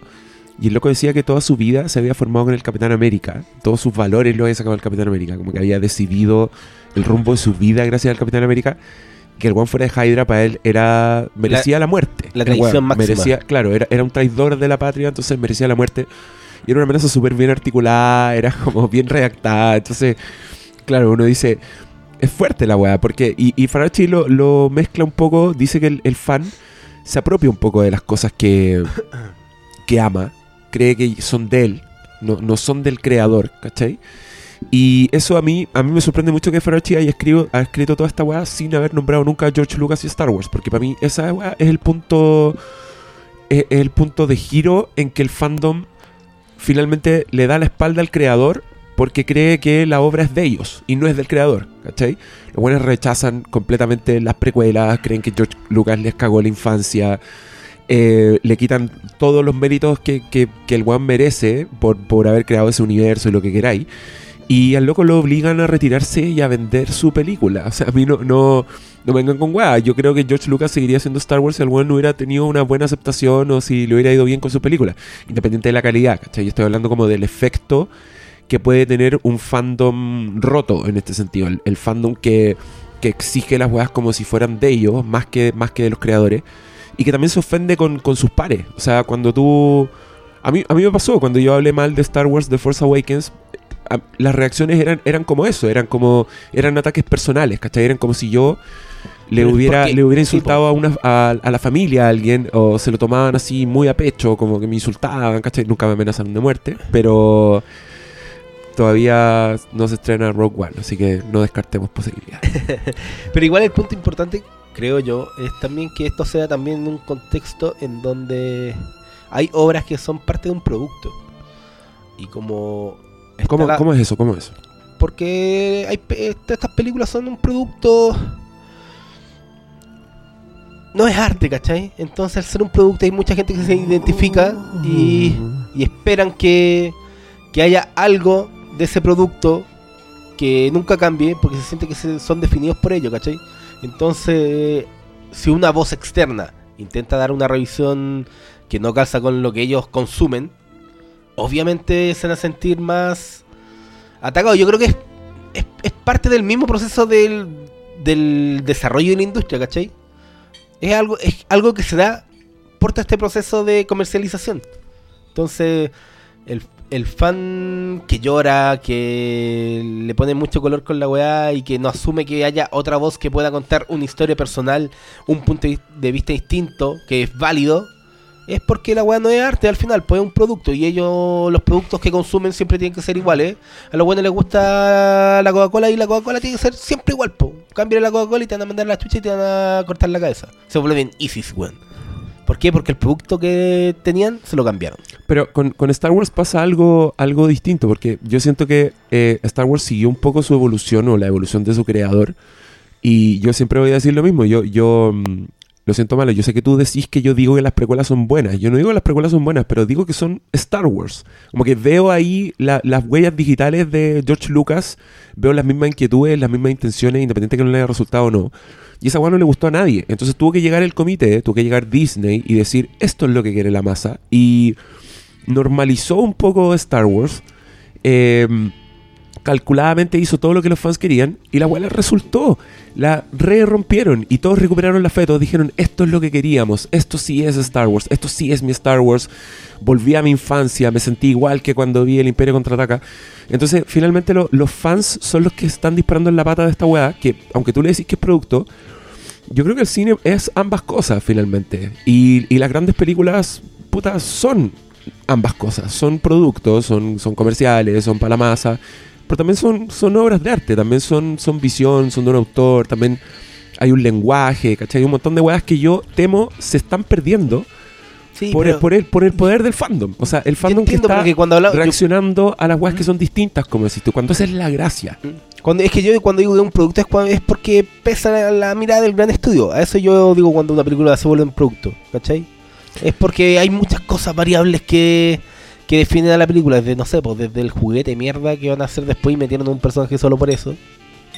Que pasó en la última Star Wars. Como la, capi- la Capitana Pasma. No, pues había unos extraterrestres que salían como en unos juguetes, Bueno. que no salen ni un segundo en la película. Yo tengo, yo tengo dos temas con esto. Primero es la definición de fan. ¿Qué es un fan? Claro. Porque, porque yo siempre partí de la idea que el, ah, no sé, el cinéfilo, por ejemplo, era el tipo que le gustaba el cine y que se metía al cine y que si en algún momento llegaba a interactuar, a criticar, a decir, sabes que esto no me gustó, etcétera, etcétera, no esperaba que le cambiaran la película siguiente. Sino, Es que, sino estaba en otra, en otra parada, estaba en a mí me gusta este cine y voy a seguir viéndolo, etcétera, etcétera. Y lo mismo con el aficionado, o sea, la idea del tipo que iba a ver Star Trek no iba a cuestionar la siguiente Star Trek. La iba a ver, si no le gustaba, bueno, alegaba, pero la cuarta o la quinta la iba a ver, ir, ir a ver igual. Llegó un punto en donde la idea de esto no es mí ha empezado a pesar demasiado. Y esa, esa es quizás, no, es quizás, es, por lejos a mí lo que más me incomoda de todo esto. Que lo, lo que dice Diego a propósito del, la normalización, la norma que va a gobernar Star Wars es esto es Star Wars, se hace de esta manera. Eh, la famosa frase de John Ford de eh, el cine es una industria que de vez en cuando genera obras de arte. eh, yo creo que en la fórmula Disney Marvel se puede aplicar maravillosamente bien en Winter Soldier. Winter Soldier es la excepción que es está redondita, que tiene otros aportes, que tiene subtextos, que tiene mejor narrativa, etcétera, etcétera, etcétera. Y tú sí, no está en la fórmula, se le arrancó la fórmula y es, y es otra cosa. Por eso hablamos tanto nosotros de la mirada de autor, de cuando los directores, productores, cuando los productores dejan que los directores den al fin y al cabo su mirada y digan esto es, yo, yo quiero proponer esto. y llega el fandom y lo hace bolsa. Porque esa propuesta no es lo que ellos quieren. Que es algo que... que- aquí somos todos muy culpables. Yo creo que, que lo que... Yo me siento muy arrepentido de lo que hice con eh, Dark Knight. Que yo le rechacé muchas cosas a Dark Knight porque ese no era Batman. O sea, y que ya Dark Knight Rises me la reafirmó en varios sentidos, pero hoy día en perspectiva yo creo que había que dejar pasar mejor esas cosas y apreciar mejor lo bueno que tenían. Quizás no tanto con Dark Knight Rises, pero sí en el caso de Dark Knight. Que va con los años y sobre todo con la baja en la calidad de las películas relacionadas, basadas en cómics de superhéroes, crece cada vez más. Y, y en ese proceso de crecimiento está derechamente relacionado en que a Nolan le importaba un comino los fans. Él no arregló cosas en función de lo que de la respuesta que hubo en Batman Begins. A Batman Begins no le fue bien en taquilla. Pareciera que sí, pero le fue particularmente mal. le fue- está como normalita. Es Dark Knight la que, la que se dispara por, posiblemente relacionada con lo, que pasó sí, con lo de Heath Ledger. Pero, pero y ya Dark Knight Rises es la que sube mucho más. Y de hecho, si tú, si tú veías esas películas, te das cuenta de que Batman Begins tiene muchos vicios del cine de fórmula. De fórmula, Yo sí. siento que no confiaban tanto en Christopher Nolan, entonces le obligaron como a meter un clímax ultra destructivo, como que tiene, tiene chistecitos con Gary Oldman en, en el Batimóvil, destruyen ese monorriel gigante. La weá todavía parece ciudad de, de Tim Burton, no se aleja tanto. Es, es un, mucho rascacielos, los atraviesa un monorriel, ¿cachai? Y la otra weá es un universo completo, es No, como no, una la- película la- en serio, sí, es, un- es sí. un- es una historia de detectives con una ciudad de verdad, no tiene chistes weones en ningún minuto, ¿cachai? Como... Sí, quizás algún comentario sarcástico con Alfred, pero nada tampoco tan. que, que se arranque, digamos, del, del, no, po, no, se arranca. del tono. Y, y es, y es como el pick de, de la trilogía. Y, y- y no, y es uno de los picks más importantes. O sea, yo, de verdad, yo creo que Dark Knight ya hay que empezar a, a- a- a revisarla con más respeto. Yo, todas las- todo lo que ocurrió, toda la buena crítica que tuvo, todo lo que, lo que trascendió como película. Hoy día, aparte que también la crítica mainstream ha cambiado. Una de las cosas malas del fandom, de hecho, es que la, la crítica más industrializada apunta a satisfacer al fandom. Eso es muy verdad. Eso, y eso es muy, muy malo. O sea, la idea de esta película va a tener esta respuesta. ¿Cómo, ¿Cuál es el, el término que ocupan? Eh, crowd pleaser. Sí. Ese término que es básicamente la gente lo va a aplaudir esta película. ¿Y qué importa eso? ¿En qué momento nos llegamos a rendir a eso? ¿En qué momento? o sea, En yo el, sí, en yo- el minuto que hay gente que dice, ¿y vale la pena comprar la entrada? Claro. Es que ese es el punto. El vale la pena comprar la entrada porque llegamos a un momento en la industria del entretenimiento en general. Yo también hablo desde los libros, de los cómics que hacemos, en que tenemos mucha oferta. Estamos sobreofertados. No tenemos suficiente tiempo para ver todas las películas que salen, todas las que ni leer todos los libros, ni ver todas las series. Lo hemos hablado acá también. Entonces, claramente, el, el- el que financia el entretenimiento está obligado a romper esa primera barrera que es que compren tu entrada, que compren tu producto. Y a ganarle otra. Claro, entras a competir. Lo hemos dicho acá, o sea, si tú puedes ir al cine una vez al mes, ya es un gasto oneroso para la costumbre. Y, y resulta que si miráis el box office, eh, con los estrenos masivos ya tenéis la cartelera completa del año. Tú le podéis decir a alguien, ¿sabes que yo sé qué películas vaya a ver de aquí a fin de año? Y lo podéis decir con 100% de, de, de efectividad. Tú ya le podéis decir, tú vas a ir a ver esta, esta, esta y esta. Y el resto de las películas completamente ignoradas. Entonces, desde que se instala esa, esa competencia en la industria, tenemos el problema de que los estudios tienen que apostar sobre seguro. Y no me refiero solo a los grandes estudios, en general, no sé, desde una industria chica como la chilena, tú tenés la posibilidad de hacer una película. ¿Qué película así? La que vayan a ver todo. La que por lo menos, claro, la que vaya a ver la mayor cantidad de gente posible para tener la posibilidad de hacer una segunda película. ¿Cachai? Entonces eh, nos vamos encontrando con, con el problema de que tienes que hacer apuestas seguras. ¿Y en qué se basan las apuestas seguras? Normalmente en historias que el público maneje de antemano. Y ahí es donde viene la segunda oleada, que es como la sobreconstrucción de la información. ¿A qué me refiero? En que tú enganchas mejor con un producto del que más sabes a priori. Por eso son tan importantes los trailers y por eso son tan importantes las proto franquicias o franquicias derechamente.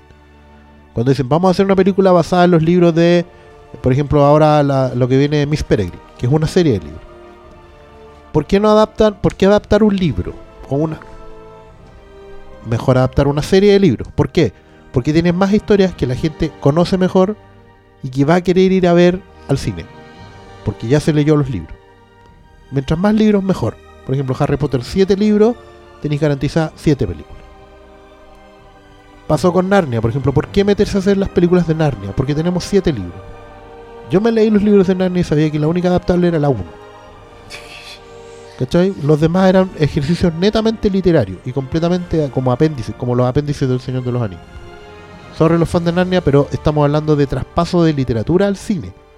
Y el cine tiene otros ritmos, otros códigos, etc. Pero la, cosa era así. Pasó con La Brújula Dorada, una, una saga de libros en la que yo amo, pero que lamentablemente la película no, no, no logró reflejar el espíritu, toda la onda, ¿cachai? Pero el punto es ese, el punto es que empiezan a adaptar cosas que el, que el fandom, no, ni siquiera el fandom, que el público ya conoce. Por eso están todas las lucas en, la industria del cómic, por eso están todas las lucas en, en- en la industria de en re- hacer remakes, ¿cachai? En cosas que uno ya conoce. Porque el, el- público tiene más conocimiento de ello. Por lo tanto, se va a la segura. ¿Cachai? Te me dices, oye, el juego de Ender, por ejemplo. Sí, es una novela, ¿cachai? Tú podéis leer el resumen en internet, sabéis de qué se trata la historia. Ah, ya, me tinco, vamos. ¿Cachai? Pero si yo te digo, vamos a ver It Follows. ¿De qué se trata It Follows? ¿En qué está basado? No sé, no sé nada. No, y ya nadie va con el riesgo, con el riesgo total. o sea, de- Absolutamente de, no, de no saber algo. Sí, pero, pero, Y, pero para terminar la idea, para terminar la tesis, y el tercer, el tercer nivel es justamente ese, que como el público está sobreinformado del producto, se siente más en derecho y probablemente tiene más argumentos para destruirlo si no le gusta. ¿Está Aquí, y quiero ser claro con esto, no se trata de que sea como el fútbol, en que todo el mundo se cree técnico y cree que puede mejorar el equipo sacando a este, poniendo al otro, no.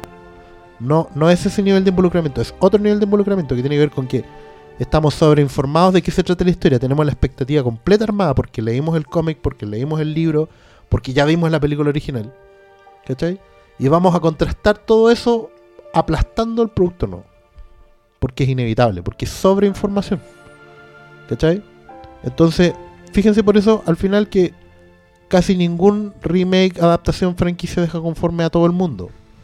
Excepto el, la remecuela, que es esta cosa nueva, que es Force gran, Awakens. gran concepto. que es Force Awakens, que reinterpreta toda esa y que, y que sobreinformación, también es Jurassic World. reinterpreta toda esa sobreinformación y la pone en pantalla sin asco. Vendiéndote una nueva. Porque le que no dieron, porque nada, esto, po. porque eso- esa gente ya le dio la vuelta entre 60 al fenómeno y sabe de dónde agarrarlo. Pero si te das cuenta, es parte del producto, pues, weón. Al final, este, todo esto, todas estas weas son parte del producto porque. Puta, hasta el mismo cómic. Que, antes- que, que los cómics antes tenían espacio para. O sea, hoy en día tenemos sagas que se llaman Civil War 2. No, weón, para. El, el mismo Capitán América, ejemplo actual. Pasó esta wea Hydra en ¿qué? Capitán América número uno, que era un nuevo reinicio de un personaje que en los últimos 10 años ten- habrá tenido 10 número uno. Más o menos. ¿Y por De qué? hecho, va, va porque, el el- volumen 9. porque los cómics, el número uno está comprobado por las ventas que venden más, pues, weón. Entonces, hay una serie de jugadas que influyen en, en, en el cómic que antes. No Mira. está, weón, antes llegó Batman 950, pues, weón. De hecho. ¿Cachai? ¿Sabéis qué? Es súper porque- Y bueno. en los últimos años, como hay tanto interés en, en, en los factores externos y la, todos, los, todos los brazos, el pulpo que está teniendo esta weá, donde influye, donde sacamos plata, inevitablemente el producto está haciendo que estas weas pasen. Pero, Claro. pero ¿sabes qué? Y no hay vuelta atrás. Yo, yo no. mi- Mi tema acá es. Ya, me entiendo. Yo concuerdo completamente con lo que dice Francis. Yo creo que es muy bueno analizar los dos fenómenos, tanto el de Ghostbusters como el de Frozen. A mí el de Frozen me llama la atención la idea de la inclusión. O sea, que yo siempre he vendido que, que yo creo que Libre Soy es una gran salida de closet y me parece notable y encuentro que hay muchas cosas buenas en eso en Frozen. Pero de ahí a forzarlo, a forzar pasar, para quienes no sepan, eh, lo de Frozen es que quieren que Elsa eh, tenga derechamente una pareja mujer en la próxima Frozen. Y hay toda una campaña con firmas, etcétera, etcétera. Que supuestamente, o sea, si lo vemos de alguna manera, eso es positivo, la idea de la inclusión. Y por el otro lado está el tema de Ghostbusters, que es todo negativo, o sea, que esto no puede ser, que no puede ser y que la, y que la van a matar, o sea, es- ténganlo claro, para que Ghostbusters sea un éxito tiene que pasar literalmente un milagro. Y, esa- y esas dos cosas por un lado, pero a mí me interesó mucho Es que cuando sí, se habla para, de los... para. Es un prejuicio que viene desde el ruido que crea la red social. Y hay que tener claro que la masa es gigantesca, weón. Yo, no yo sé creo si que- lo, lo yo creo que- una red social, sí. Es que, es que al final el- lo que el- te das cuenta que sí, Pero, hay pero, mucho ruido en sitios especializados. Está Twitter, está Facebook, pero bueno, lo siento, pero pero es un, es un- No sé, pues Scott Pilgrim le fue muy bien en toda esta weá, pero después no, no resultó en la masa, pues, ¿cachai? Bueno. Y había un hype, un hype gigantesco de esa película, pero te das cuenta que no, pues. Y te das pasan- cuenta en, en las mismas weas normales de, del día a día en noticias, weón. Las Sí, redes sociales no, no, son no, todo. Sí, tengo claro que Twitter no, no es todo, pero, pero al punto al que yo voy, pasa con Rebirth, pasa con lo del Capitán América, pasa con estas otras dos cosas, pero a mí sí me llama la atención que Rebirth es quedaron contentos porque los porque DC reculó. Todo el mundo, o sea, el, el- el fandom quedó feliz porque, ah, por fin nos escucharon y recuperamos lo que era nuestro. Por- porque eso es, o sea, no voy a decir que Rebirth no está bueno, No, pero mi problema no. con Rebirth es que básicamente recuper- se recuperó algo del fandom. El fandom dijo, por fin hicieron lo que tenían que hacer. Esa es la respuesta positiva de Rebirth. En eso está basada. Y con... Pero y con riesgo. Pero con Por riesgo. supuesto. Con la wea de Watchmen era el, era, sí, pero... era pero- un- era pero weón, nada, ponerse la ¿sabes- escopeta en la sabes- cabeza sabes y que- saber que lo iban a, lo iban a Cort- putear. córtenla. Nadie sigue Watchmen. Tú no podís seguir Watchmen. Bueno. Watchmen es una obra cerrada. Eh, no, pero es una vaca sagrada, po. Claro, pero eso es. Pero nadie sigue. Tú no podís seguir Ah. algo que, que concluyó en 12 números. No, po- no podéis seguirlo hasta el día de hoy. Entonces no hay seguidores de Watchmen que puedan ir y decir, no, esto no se... Pues si hace, se hace y ¿qué le hace? Sí, sí, sí, 40 Sí, ya se años. hizo. No, pero es que la, pr- la prueba de eso está en todos los weones que dicen como ay, que Marvel haga Batman, que Marvel haga X-Men, devuelva el X-Men a Marvel. Sí. O sea, quieren, toda la- quieren todas las películas iguales. Claro, es que, es que ahí es donde yo Están voy. demandando. Pero en el lo caso mismo. de Rebirth ganaron. Y en el caso de Rebirth no lo vimos. Ganó el fandom. Ganó el que dijo Nuevo 52 es una basura y tiene que destruirse. Y tenemos que volver a lo que es nuestro. A nuestro... Pero- y ojo, pero- yo lo digo, pero yo lo ¿sabes digo siendo fan de pasó? Wally West. Pero es que pasó también porque a veces el, el negocio no le resultó, po. Por eso, es que ahí es donde, ahí es donde está esa fina línea. ¿En qué momento es una decisión de los productores hacer... o sea, ojo, acá el artista, director, escritor, guionista, etcétera, etcétera, el artista no existe. En todo este análisis que se hace, el artista no existe. Es la primera cabeza que se pide cuando algo no sale bien, la pide el fandom y la pide el productor. Y es nunca, o sea, nunca es el reconocido. Nunca se dice el triunfo acá es de. O sea, yo te doy firmado que a la gente fanática de la fórmula Marvel, la gente fanática de las películas Marvel, tú le podés pe- pedir que te nombren a los 13, 12, a los 12 directores, 11 directores de todas las 13 películas Marvel, de Disney Marvel, y no son capaces de decírtelo. Ni la mitad. Entonces, claramente el artista se perdió. Hoy día gobierna el fandom y gobierna el que pone las lucas. y ¿en el que pone pero las lucas quiere pero al fandom. ¿En qué convierte? En, en las weas que no llegan al cine 24-7, que son las weas de Hollywood, po. Sí, yo creo que hay que hacer el paralelo. Que cuando yo estoy hablando de eso, estoy hablando de un tipo de cine.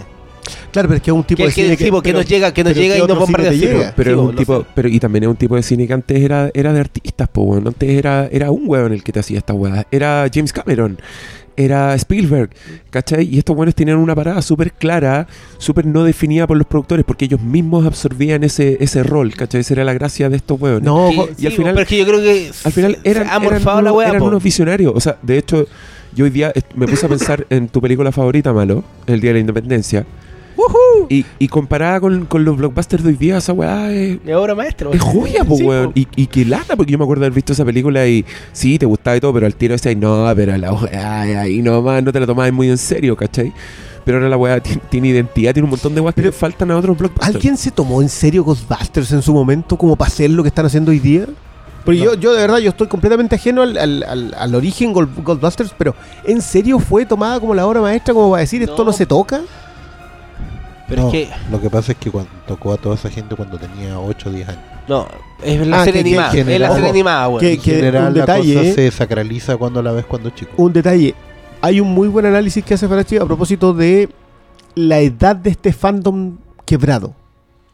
Y habla mucho de los fandom nuevos, de los de los de la gente de veinte y tanto, o de menos de 20, que ellos no se hacen ni un rollo, van y hacen un fanfic.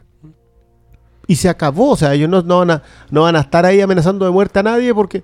Y, y al final, el, este fandom que está apropiado de las cosas, que el- con la idea de que les pertenecen, es el de 35 o 40. Lo que pasa es que El la que- diferencia. El, el que la- estaba, mira, no, el, el que estaba cuando esta cuando era popular. la diferencia entre el era fan- el mira, que el que normaba. no, es, no es tanto eso. Lo que pasa es que el- la diferencia entre el fan veinteañero y el fan cuarentón es básicamente internet.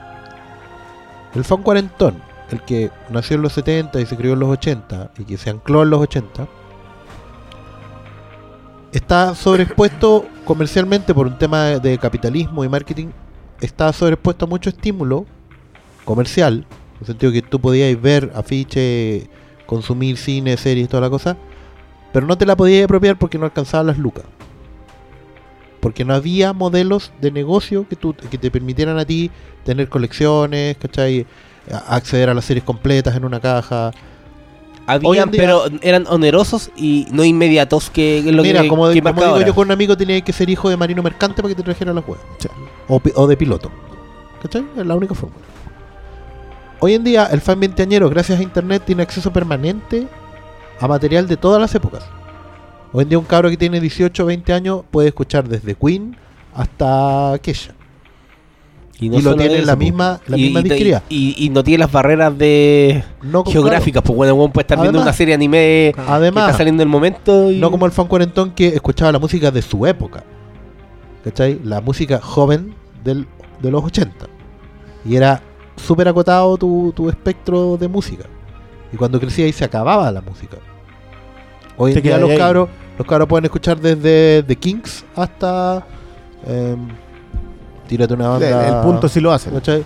Pero no, si hasta hacen. Daniela Chávez. Perdón. Entonces, el cuarentón, por no tener acceso permanente, vive de la nostalgia. Y cuando metís el factor nostalgia, metís el talibanismo. Es muy probable. Es muy probable. O sea, yo creo que, la definición del, extremismo nos, empezó ya a hacer. O sea, derechamente este, este, esta definición de estar quebrado como, como afición. Yo creo que lo que más se define es que nadie dice que. el- un concepto tan extraño como la apreciación cinematográfica.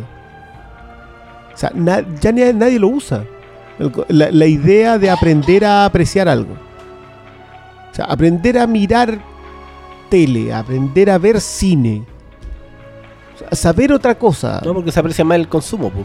Exacto. el rato. Claro. Como, El vale la pena la como entrada. tiene, y como El- tienes acceso permanente, en general no valoráis las cosas porque no le dais el tiempo suficiente. No, porque tenéis tanta, ta- tanta oferta que podéis Hay una, gente- otra, otra, Hay otra y gente sin que tú parar, le po, weón. preguntas que, oye, ¿viste Pulp Fiction? Sí, pero pregúntale cómo la vio.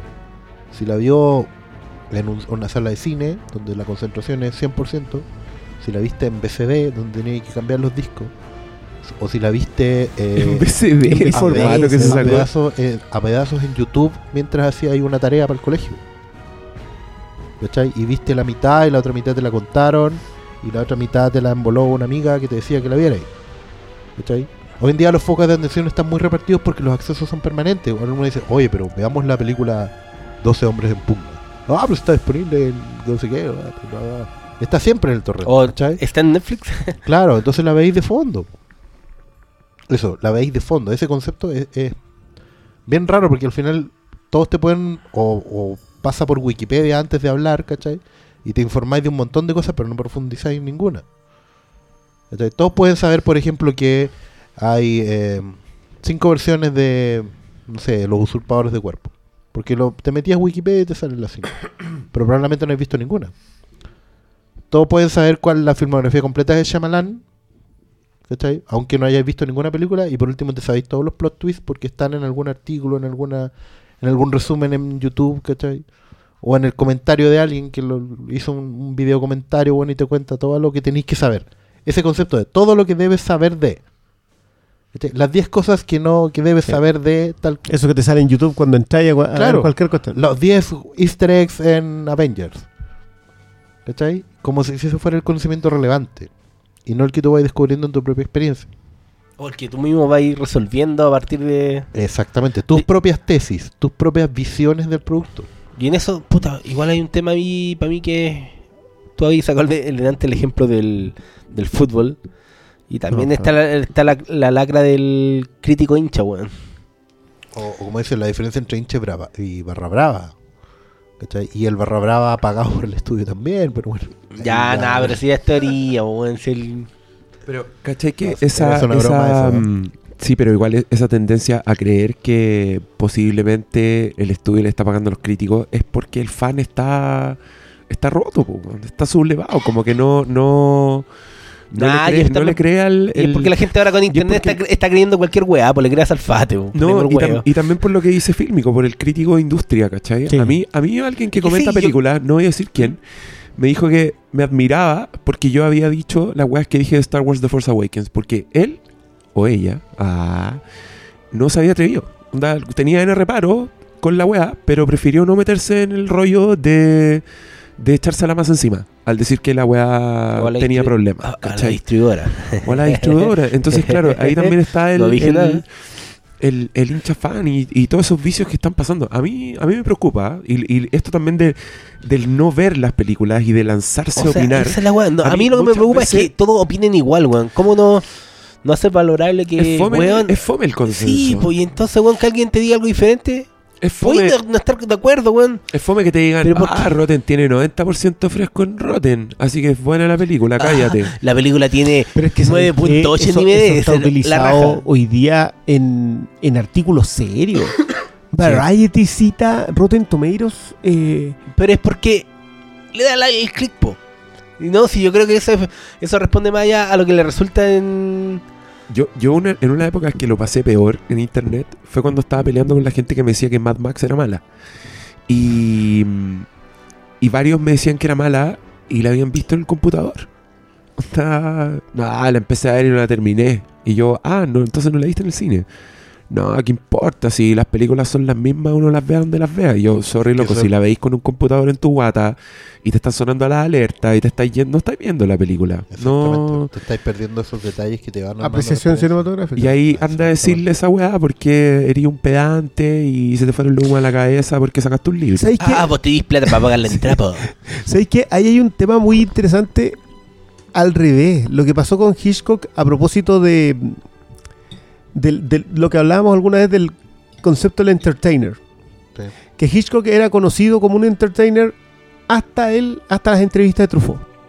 Ah, Que, que es este libro como fundamental que es el, el- el cine de Alfred Hitchcock por eh, François Truffaut. El cine según Hitchcock, búscalo en, Sí. en su librería cercana. Eh, ese libro está basado en una serie de entrevistas que le hace Truffaut, que era un periodista en ese tiempo, un articulista de Cahiers du Cinema, que es esta revista francesa que se centraba en ver cine y comentarlo.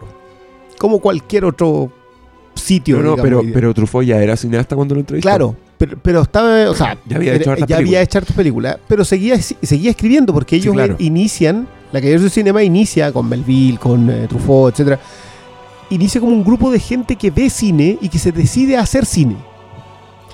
Y estas entrevistas están basadas en, oiga, usted que es muy, es un gran cineasta, y Hitchcock no se concebía a sí mismo como un gran cineasta. En ese tiempo, estamos hablando de los tiempos en que Hitchcock era uno de los cinco hombres más poderosos en Fox. Porque tomaba decisiones, era productor ejecutivo, etcétera. Y durante las entrevistas Hitchcock empieza a entender que su cine es un aporte, que su narrativa como cineasta es un aporte. Y es particularmente extraño lo que sucede porque finalmente el Hitchcock Truffaut se transforma en un libro clave eh, para cualquier cinéfilo en la forma en que ambos terminan analizando el cine de Hitchcock, entre los dos. Porque la- las preguntas de Truffaut apuntan hacia un lado, etcétera. Pero esas, esa idea, la idea de ver cine y, bu- sacarle algo al artista es algo que no nace en Hollywood.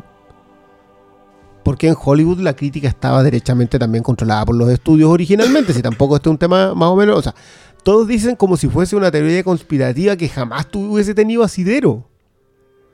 Pero, pero verdad, perdón. Es cosa de ver cosas, películas como Trumbo.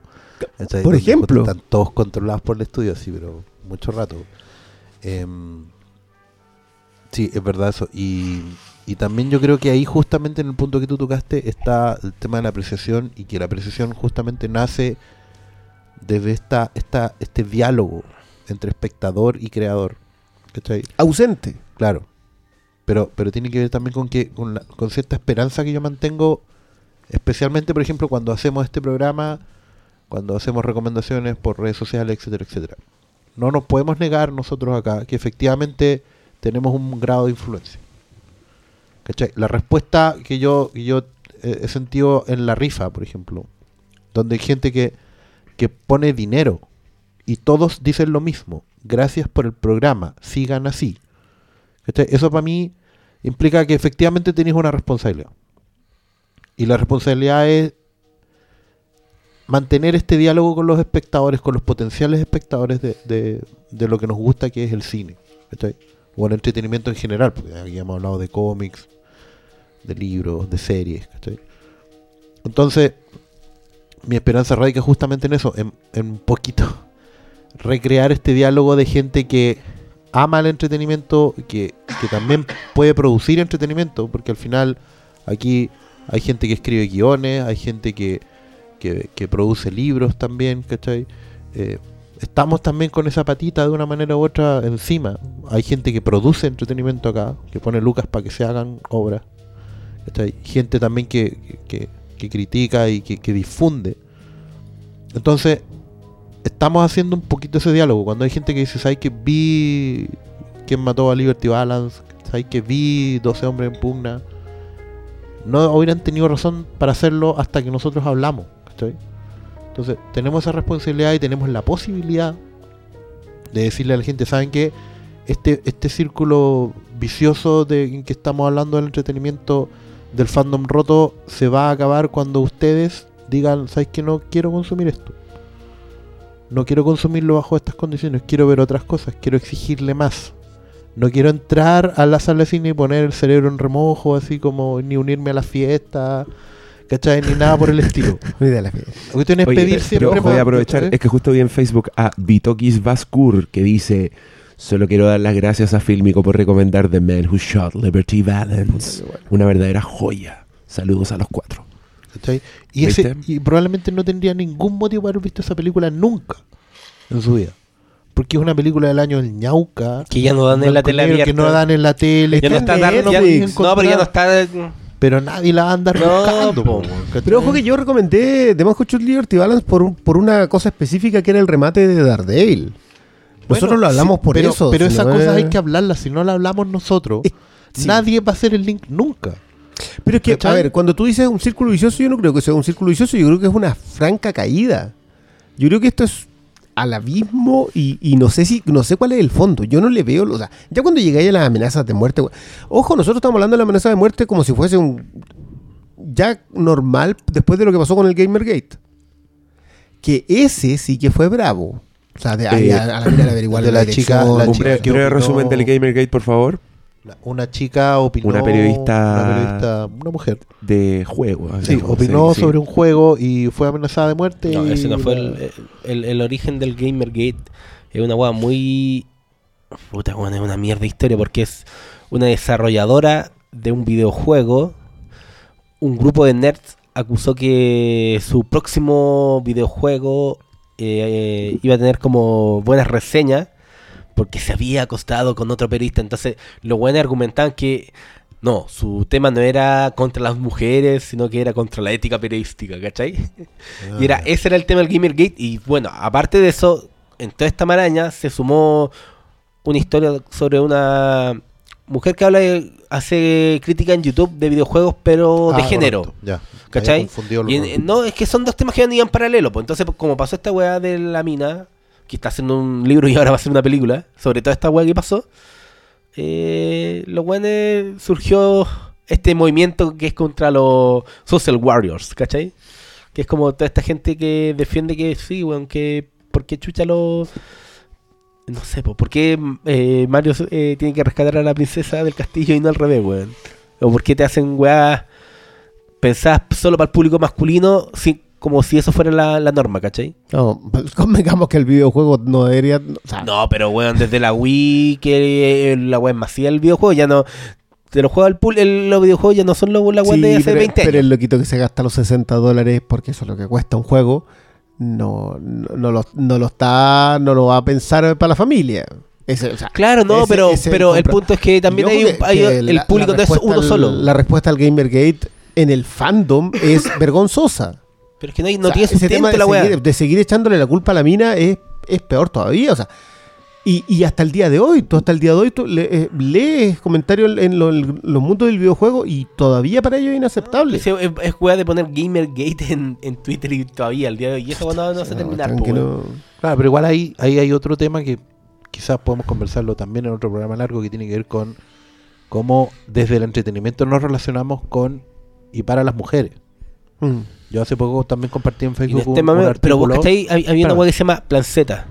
¿Ya? Había un segmento encima. Y hagámoslo al tiro, pues. Ah, pero, pero no, estáis tenemos que tirar No, la es que rifa. son muy largos. Tenemos que tirar la rifa. Pero yo, mira, solo para contextualizar, compartí una- un testimonio muy que me pareció muy interesante sobre una chica que va a una tienda de cómics.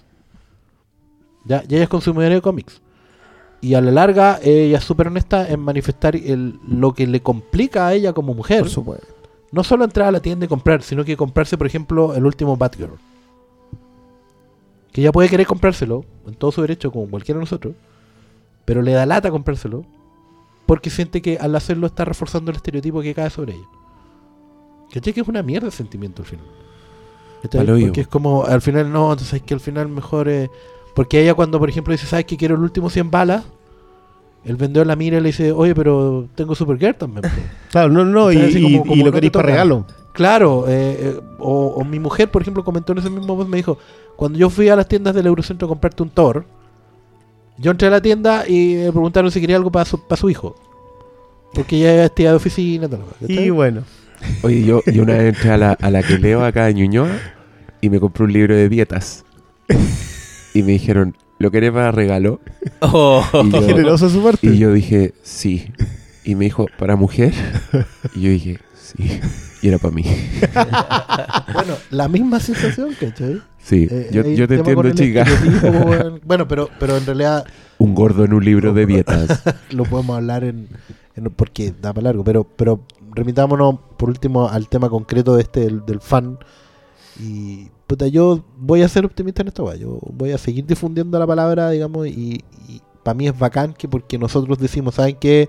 Hay una relación entre, eh, volviendo al ejemplo, Shot Liberty Balance y Daredevil, y que la gente pueda ir al cine de John Ford, para mí es oro. O sea, col- ¿cachai? Nunca es un mal día para el cine de John Ford, digamos, pero. A mí, a mí me encanta Bueno. que ustedes, ustedes tengan una parada como de, de rescate de las viejas obras maestras. Eh, mi parada va más por, por ir al fondo. Como que no, no me... mm, De hecho, yo, yo sé que el malo no quiere, pero yo haría un podcast específico de Mad Max Fury Road porque siento que todavía podemos hablar de esa película. Es que, ¿sabes Todavía qué? hay cosas que podemos sacar. Yo independiente de qué cosa que podamos sacar, hay algo, hay algo particularmente positivo en el redescubrimiento que hace, eh, que hace Mad Max. Y, y que a mí es una de las cosas que más me molesta que la gente, que, que el fandom hoy día, porque ni siquiera es la, no estamos hablando de la masa que completa los mil millones. Estamos hablando del fan comprometido, que es el tipo que la vio, la analizó, ocupó las referencias, eh, la publicitó o la negativizó en redes sociales, etcétera, etcétera. No estamos hablando del. O sea, ese debe, debe ser el 10%. Pero ese yo lo encuentro irresponsable. O sea, para mí todo el fenómeno Marta me parece particularmente odioso. Porque implica que tú no haces el esfuerzo de pensar la segunda vez. Y no puede ser un fan que no lo haga. O sea, ¿qué clase de fan comprometido no piensa una segunda idea? Y ahí es donde yo concuerdo completamente con lo que escribe Farachi. Un gran detractor de Batman, Superman y de Man of Steel. Y de X-Men y de, y de en general, o sea, el tipo es bastante rudo, pero, Sí, es bien odioso. pero yo concuerdo plenamente con él. O sea, la idea de que el fandom no está pensando la segunda línea es espantoso. O sea, yo, y ahí ya está, y ahí ya hay nueve vuelta atrás. Sí, me, me encanta que tú estás mucho más desesperanzado con el, con el fandom. Tú, tú estás de acuerdo con el fandom está roto. Sí. Estamos en un, en un pozo sin fondo del que no, No, hay yo, creo que, yo creo que vamos cayendo. Yo no sé cuál es el fondo. Yo no sé si Está la vamos. Yo no, me, yo no me siento in- incluido con esos weones. Pero es que ese, Pero ese es no que es si el tú, punto. si tú te vas a caer con ellos, pues weón. O sea, el concepto cuando. ya, no van cuando a hacer, nosotros- ya no van a hacer películas yo, para ti, yo malo. cuando, cuando que yo lo adoré, el concepto que tiró Oscar sobre el Soy Leyenda, que creo que ha sido mal entendido. Soy Leyenda no es que seamos antiguos ni viejos. Soy Leyenda tiene que ver con el final de lo que escribe eh, Richard Matheson. Richard Matheson. Que el, el, el doctor la en ese, el doctor en ese momento se da cuenta que él es la tranca. Que él es el último de la leyenda y que tiene que de una vez por todas dejarse ir. Y ahí es donde, y ahí es donde decís, ¿sabes que quizás es tiempo de morir? Y ahí es donde te paráis delante de tus cómics, delante de tus películas, delante de tus discos y decís, ¿vale la pena seguir? Porque yo yo de verdad creo que vamos cayendo. O sea, mientras más veo la respuesta, este año, el 2016, va a ser particularmente clave al respecto. O sea, no, no, no sé. Daredevil, da- la segunda temporada, daba para revisarla hora y nada. La gente, ah, listo, la consumí, vamos a la otra. ¿Qué viene ahora? Y lo, lo de Civil War, lo de Batman Superman, lo que va a pasar con Suicide Squad, lo que vaya a pasar al final de año con, con eh, Rogue One, ahí está todo. Vamos a verlo todo este año. Y el 2017 yo no sé ni con qué ganas vamos a llegar. Sí, pero es que Pobre puta, yo repito, eh, Tenemos, vamos a iniciar la campaña hashtag salven a Fílmico. sí, pero es que tú estás hablando, del- es que es la weá. Yo, separo el agua entre el, el, el, el fan consumidor, que para mí en realidad no es fan, pues. Eh, Pero, puta, el que domina, po, no, Es que ese es el punto. sé. Está dominando tanto que ese fan consumidor decidió que Nuevo 52 no existiera más. No sé si tan así. Si eh. están así, po. Si Y se- de- y bajaron las ventas. Pero, bajaron pero, las pero estáis diciendo que, es que estáis, Y también- y también asumiendo es que esos que- mismos güeyes oye, compran cómics que... Malo, pero también es el que decidió que Star Wars tenía que ser como de Force Awakens y le están haciendo reshoots yo creo a que... No, Rogue para, One para. porque era muy oscura. Ahí, po, weón. ahí, en- No, eso todavía No, ahí en rumor. pero vamos, vamos al, al fondo. En el caso del nuevo 52 pasa lo siguiente. Los que sostienen la industria del cómic es el que compra en papel. Ese loquito que compra en papel paró con nuevo 52.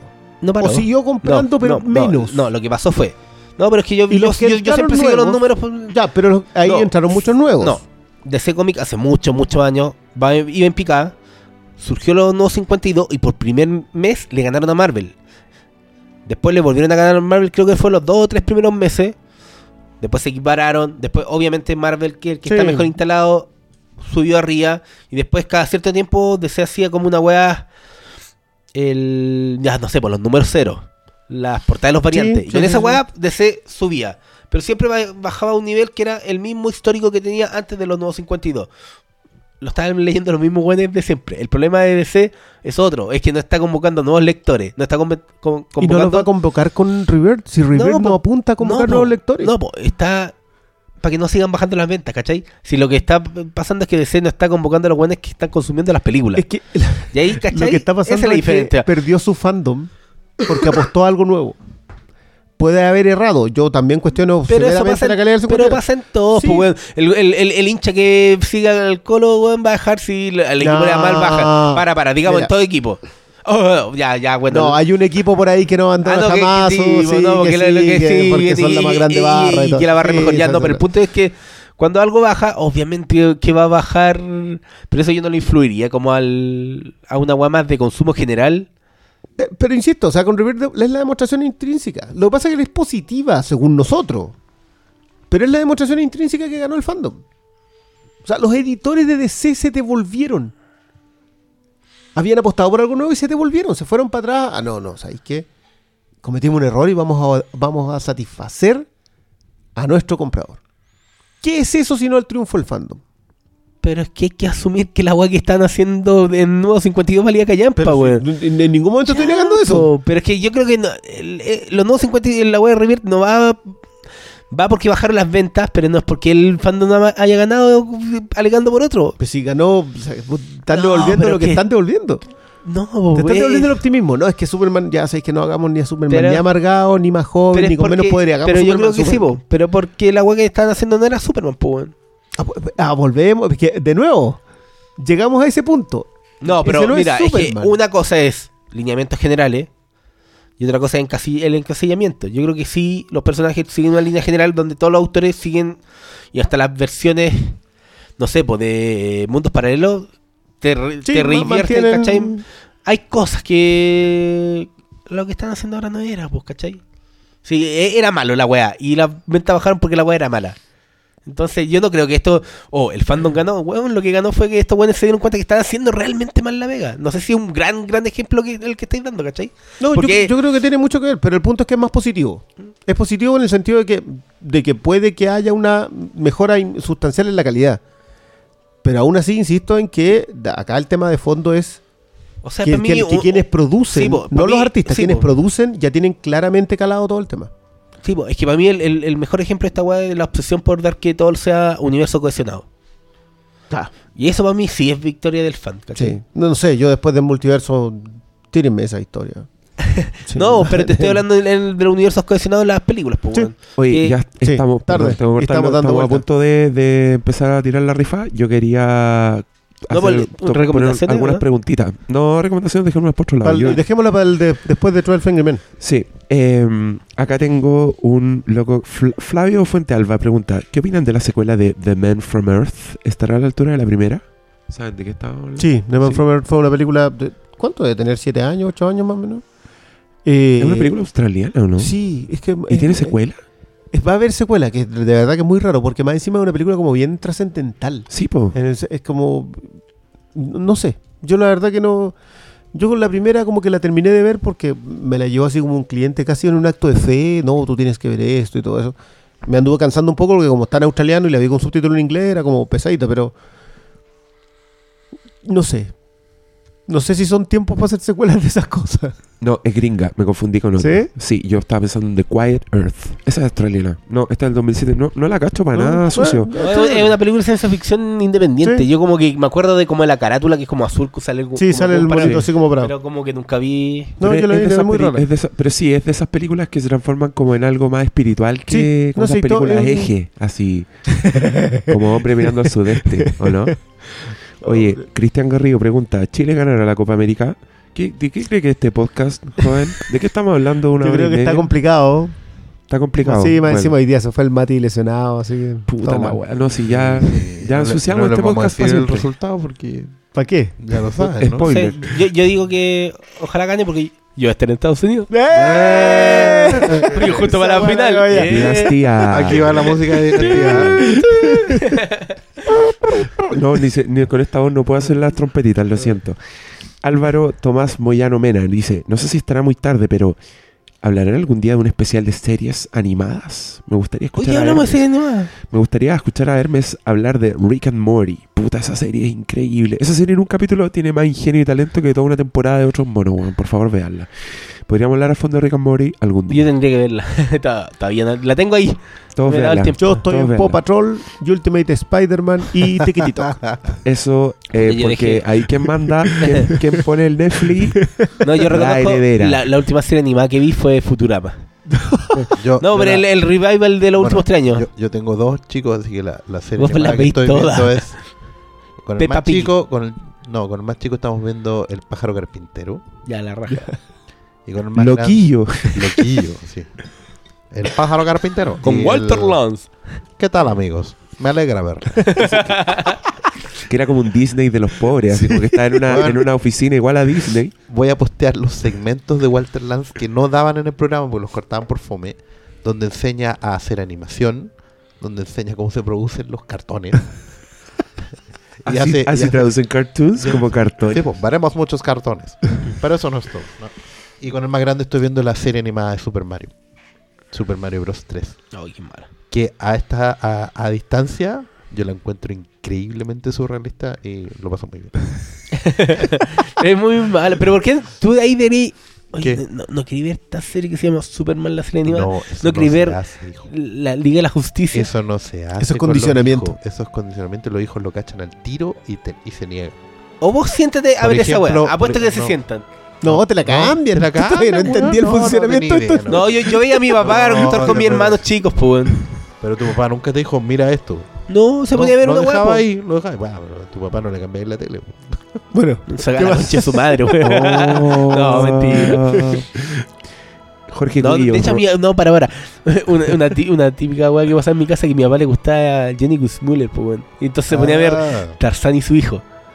Y entre yo y mi, mi segundo hermano, weyamos a mi papá siempre, porque era un, ¿por qué arrendaste esa weá? Pero mi hermano chico se sentaba a ver Tarzán y su hijo con mi papá.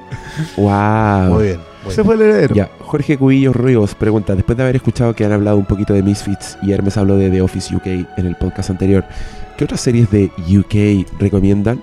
Por mi parte, me gustaría recomendar Black Books y The, The IT Crowd. Mira, yo les recomiendo una serie que dudo que conozcan. Ser superior, ustedes no han visto esta weá, se llama Sherlock.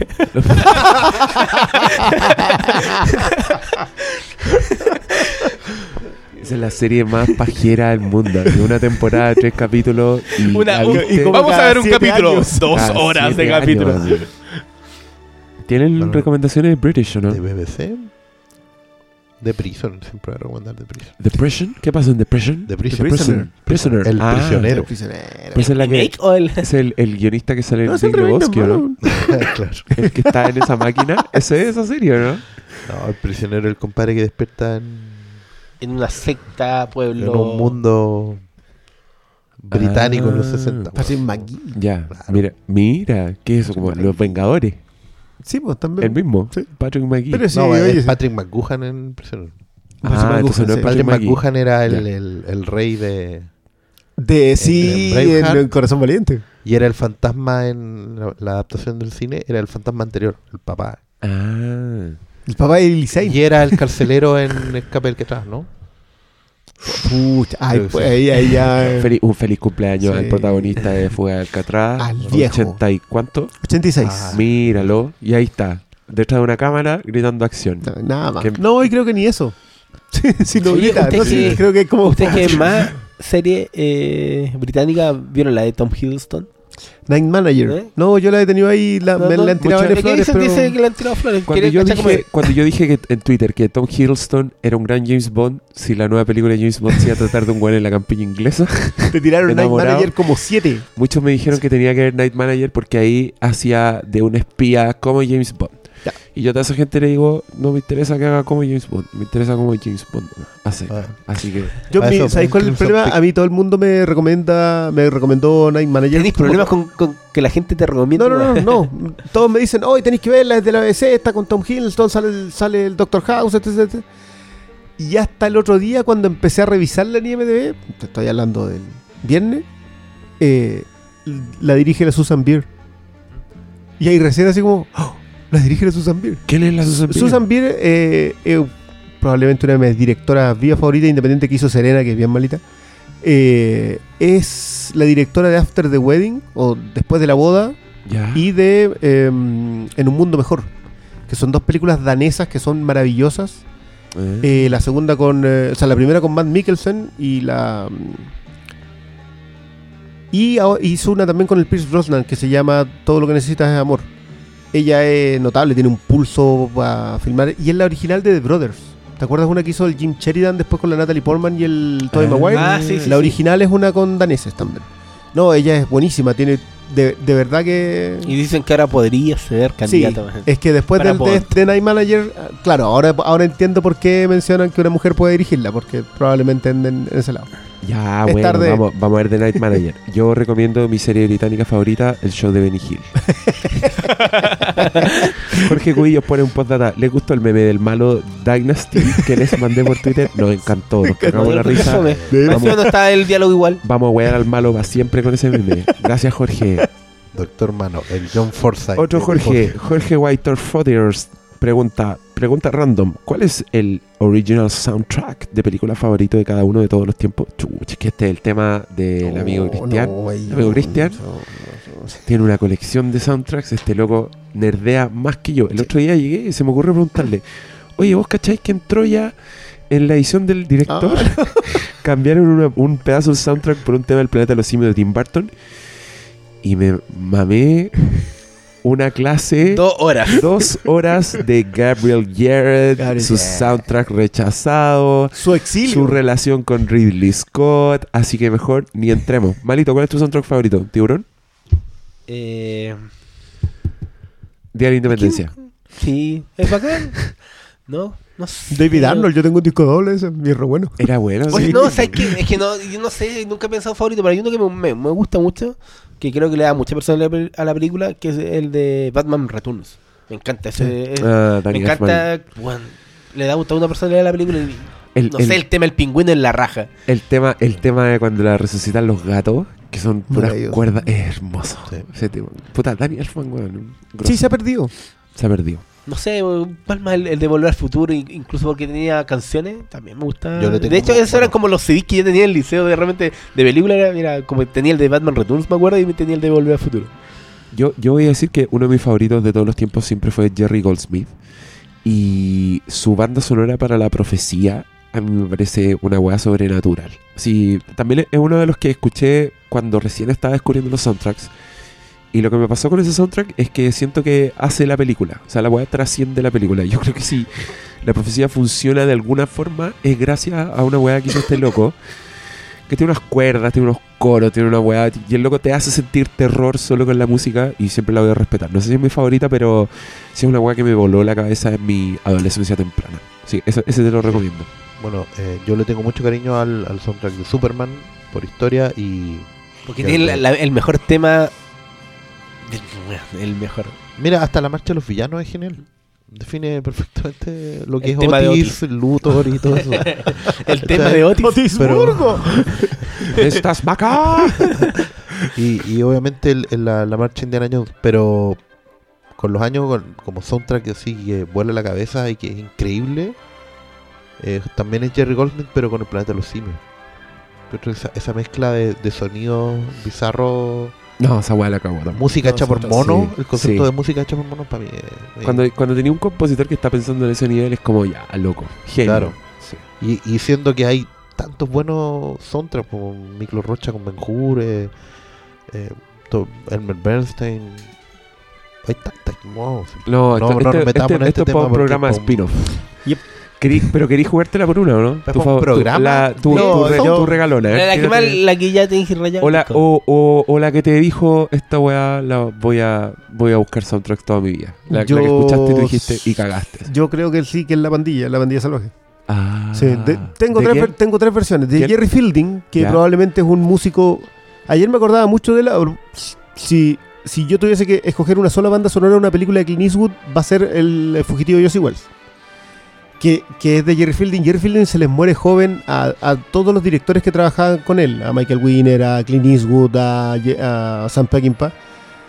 Y eh, Clint Eastwood se queda trabajando con Lenny Niehaus, que era el que le hacía los arreglos a Jerry Fielding. Pero. Pero sí es la pandilla salvaje. o sea, y, y más encima de Jerry Fielding, ni te digo lo que cuesta conseguir los discos. No hay ninguno que sea de más de 3.000 unidades. Son como.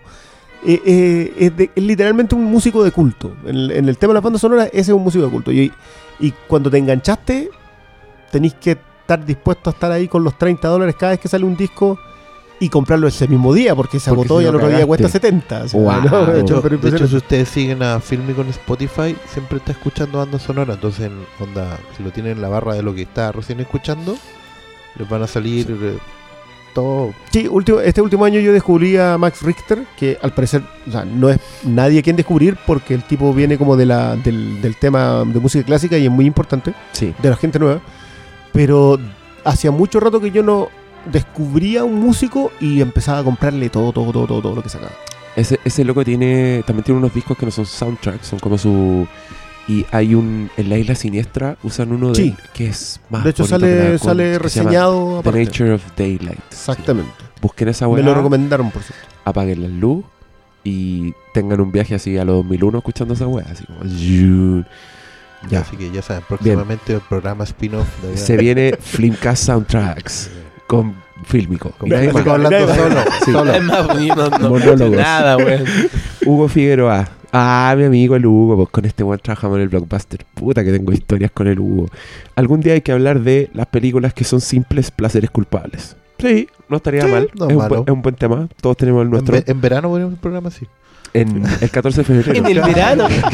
En el verano cuando seamos felices, cuando tengamos todo obstruido con moco, infección asquerosa. Pero se, se la juegan con tirarse un placer culpable, Sí, ¿no? Pero por supuesto. A ver, dale. El fantasma. Es tu placer culpable. Ya. Knight's Tale. ¿Cuál es esa? Knight's Tale es la del No. Ledger, el Yo caballero, adoro ro- esa el caballero weá. rockero. Sí. Pero esa weá es como el hoyo. Y ay, ¿en qué momento el placer culpable se supone que es buena película? Como el hoyo. Malito, placer culpable. Eh, puta, no se me ocurre ninguna. No. Es que no, no se me viene en este momento ninguna a la cabeza. No, yo me acordé del tiro de las que tengo. Así como que la compré y la guardé. Yo voy a decir eh, Freddy vs. Jason. Porque siempre digo, esa película siempre la voy a defender. De hecho, me carga hasta decirle placer culpable porque encuentro que es genuinamente buena.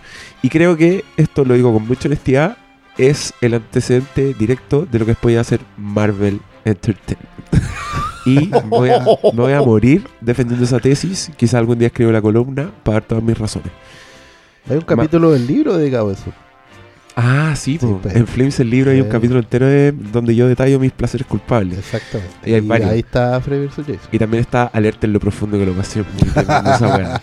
Tiburones Bueno, sí, alerta lo- gigantes. una, una, una tiburones muy, muy tiburones gigantes más inteligentes.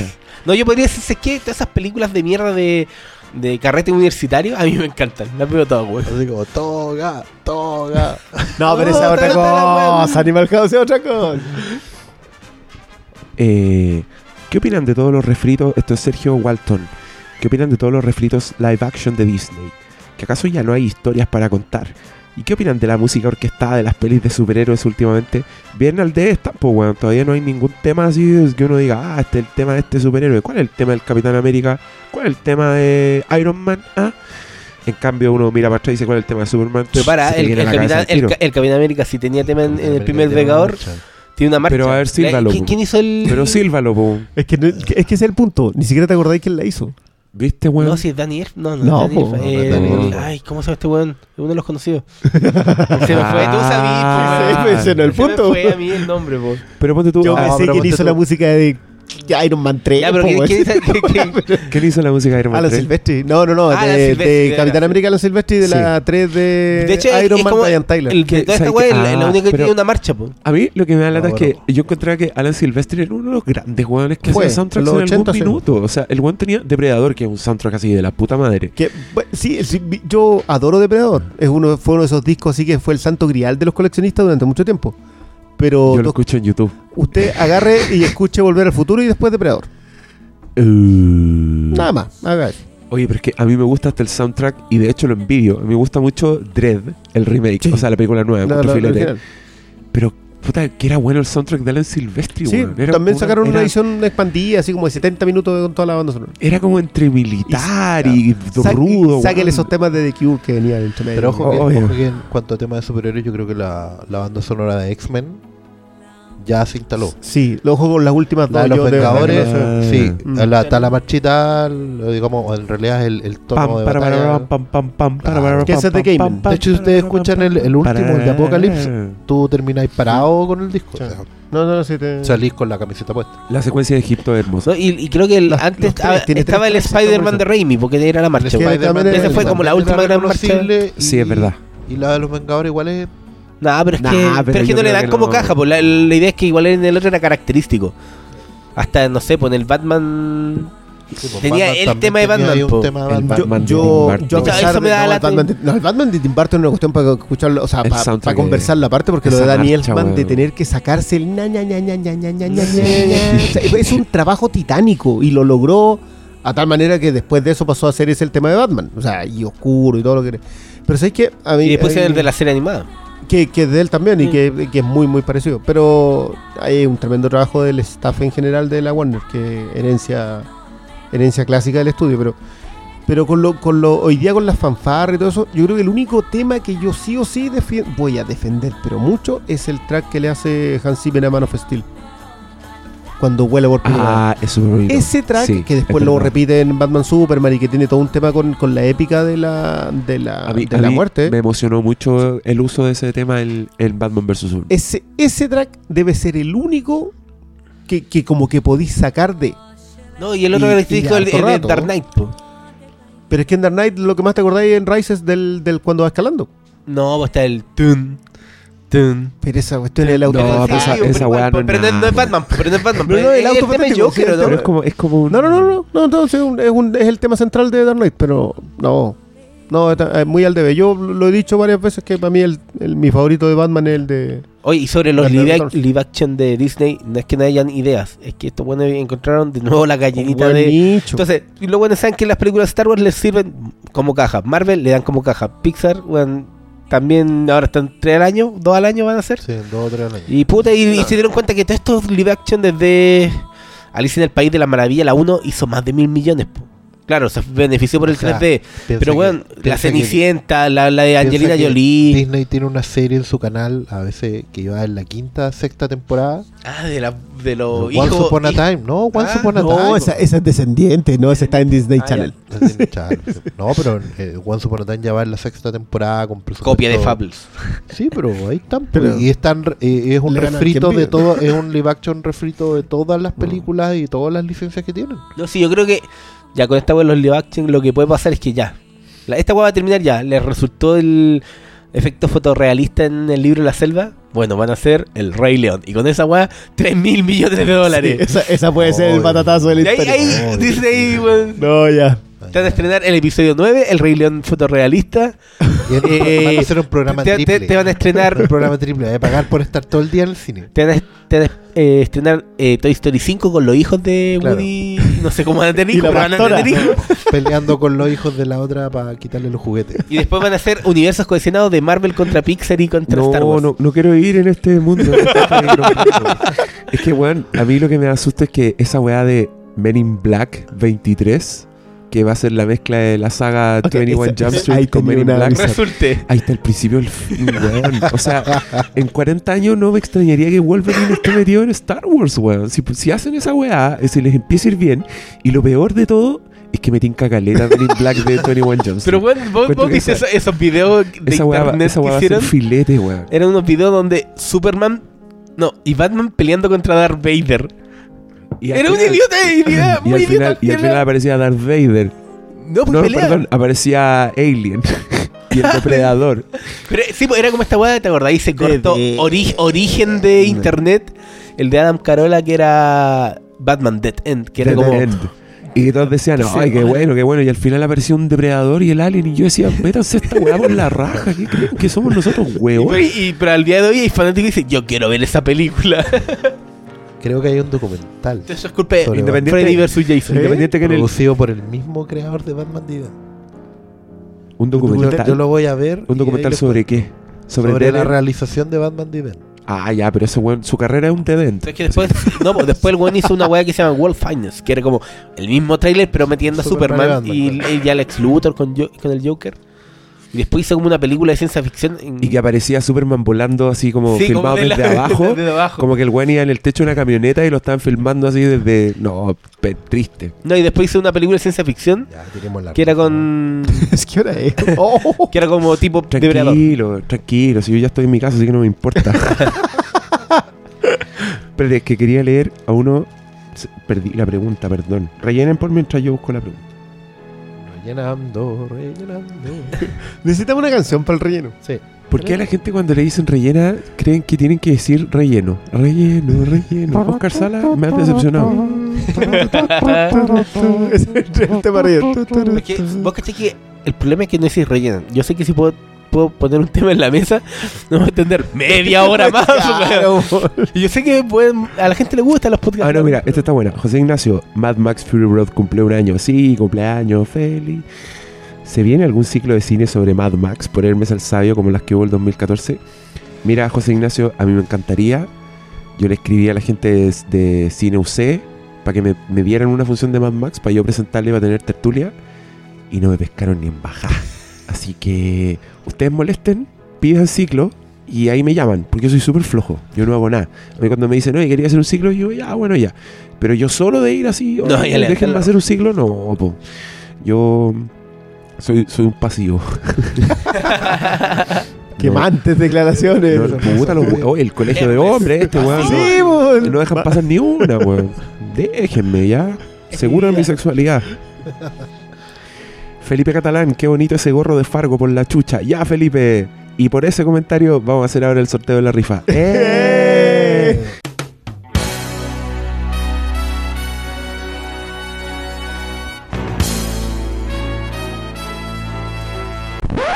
Ya. Ahora vamos a hacer el sorteo de la rifa.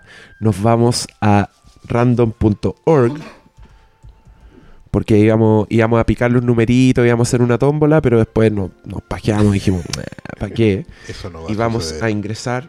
Esto es del 1 al, al 300. al 300. Chucha. No están los 300. No se vendieron todos, ya. Lo primero que vamos a sortear es esa figura pop, esos monitos cabezones que a todos les gustan, de Daenerys Targaryen, que es la Jalicio, ¿no? Mother of Dragons. Ella es Jalici. Calici. Jalici. Khaleesi. Ahí está, este premio es cortesía de, no me acuerdo quién me lo regaló, pero ahora es de, es de ustedes. Y va a ser de el afortunado O Número-. 245. ¿Está vendido? 245. 245, ¿está vendido? 245 al agua. To Al agua. water. Perdió. A ver, deberían haber comprado ese número. Random.org va a generar otro número en 3, 2, 1. Tres horas después. El número 15. Número 15 se No, ganó ese está, está, está. El número 15 es Felipe González. Bien, Felipe, aplausos. Te ganaste una Danieris. González. Ojalá que te guste Game of Thrones. Ojalá que no veas spoilers en el Twitter. Alguien dice, Ernest, háblale al micrófono. Mucha junta con el doctor Malo. Pero, ¿y qué esta weá que tengo adelante que es un Photoshop? ¿Acaso? No, estamos. Porque están. Es que. Ah. Ah, bueno, tener que hablar más fuerte entonces. Ya, ahora vamos a regalar el segundo premio. El cómic que donó el Doctor Malo, que se llama. We 3, muéstralo. Y a eso también le vamos a sumar unos audífonos de X-Men Apocalypse, porque el Doctor Malo se guardó ese cómic en el bolsillo atrás y fue a Lollapalooza. Y está todo carreteado. Así que ahí tienen dos cosas. Ya, y ese premio se lo gana el número 48. 48, ¿cuál es el 48? Díganos, Oscar Salas, ¿cuál es el 48? María José Jerez. Bravo, María José. Jerez. Tenía un cómic todo carreteado de hondo el Doctor Malo y unos audífonos de X-Men Apocalypse iguales a los que usa Quicksilver en esas secuencias maravillosas Con- que, que no le gustan al Doctor Malo. Ya, el tercer premio. La saga completa de Fantastic Four. Aquí, el Oscar Sala Sí, se la sí, No, mandó. no sí. está, no Este está completa, pero. es uno de los premios mayores. Muestra, son muchos cómics. Así ya, pero para la peluquería completa. Muchas revistas de monitos con un una saga, ¿cómo se llama? Ve, de la weá, los- es la Future Foundation. Future Foundation Después de, de que muere la antorcha humana, los cuatro fantásticos deciden replantearse el concepto y crean una fundación que es para pensar el futuro, literalmente. Wow. No, es la siguiente y generación, no es maravilloso. Míralo. Ya, y este, el ganador será. Random.org está generando el ganador. Número 50, pegadito del otro. ¿Cuál es el 50? 50, 50, 50. Andrés Aliaga. Andrés Aliaga, ojalá que te gusten los cómics porque Y te llevas en ahí inglés. y te llevas en inglés. te lleváis muchos dólares en premios. Eso hay que decirlo. El valor de estos premios excede, pero con crece el valor del número. Por supuesto. Melo no el, melo el cómic del Doctor Malo. Pobre malito. Está leído una vez. ya, Está leído una vez. Esa weá, hay una mierda que se llama el multiverso.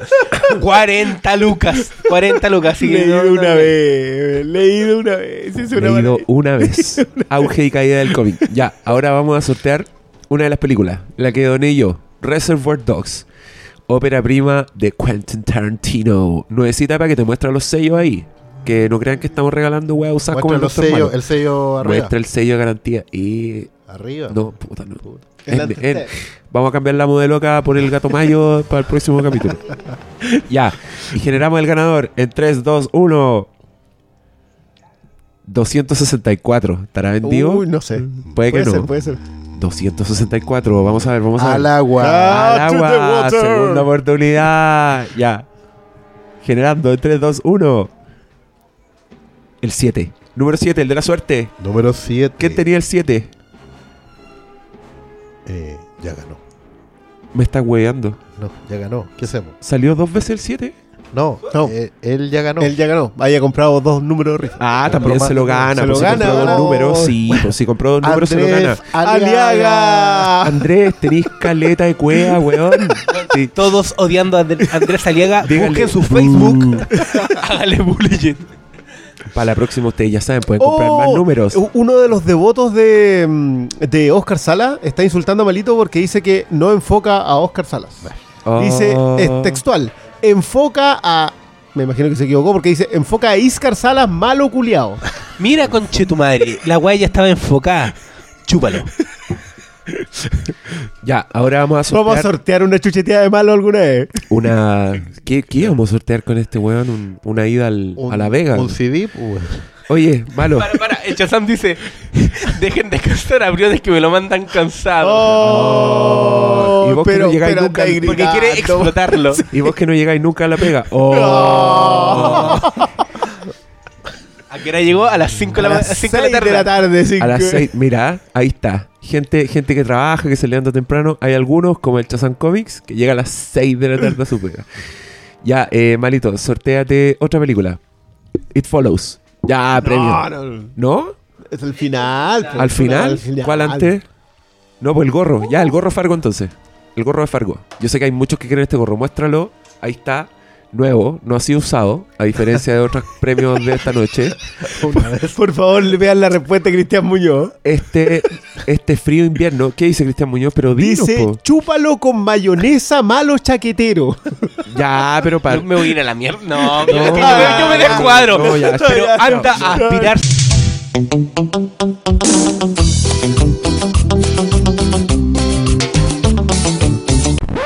No, ya, esa weá.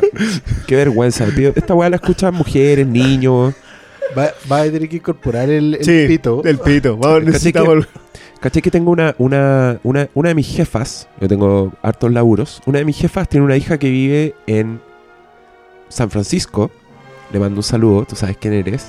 Y ella nos escucha en San Francisco. Una familia de bien, radicada en San Francisco. Y le voy a mandar a este weón para allá. Por la onda de internet. No. Perdón, perdón. Ya, gorrito, gorrito de Fargo. Se va en Ya. 3, 2, 1 y se genera el número ganador. Random.org 216. ¿Estará vendido? Uh, parece que sí, parece que sí. 216. 216. Diego Ayala. Diego Ayala, te Mira, el Diego gorro. Ayala. Diego es, un, es uno de los consagrados, ¿no? Diego de Ayala es uno de los consagrados. De los auditores de siempre. No, no, Diego- no, pero Di- Diego Ayala es... eh, no, decimos, decimos quién es. ¿Quién es? Guionista de una película muy exitosa chilena del año pasado. Ah, sí. Sí. De, ¿Del año pasado o de este año? No, 2015. Bueno, la estrenaron en 2016. ¿Es No, del la estrenaron este año. ¿Es de este año? sí. Ya, bien, Diego Ayala, tienes un gorro de Fargo. Felicidades. Y felicidades por tu éxito en las salas también. Ahora vamos a sortear. Malito, ¿qué están mostrando? Star Wars, The Force Awakens. TFA. La película que les gusta a todos. Una obra maestra. Y vamos a generar el número en 3, 2, 1. 235. Puede que esté. ¿Al agua? 235 al agua. Al agua. Otra oportunidad. Ah, Ot- ya. Se lo va a ganar el 1138. Vamos a hacer. Vamos a generar otro número.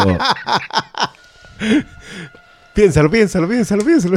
No, si ya lo caché. Ya, ya, ya. Es que estaba pensando que el 235 también es un número cinéfilo por alguna razón. Eh, el cuarto en... eh, El aspect China. ratio. el aspect ratio.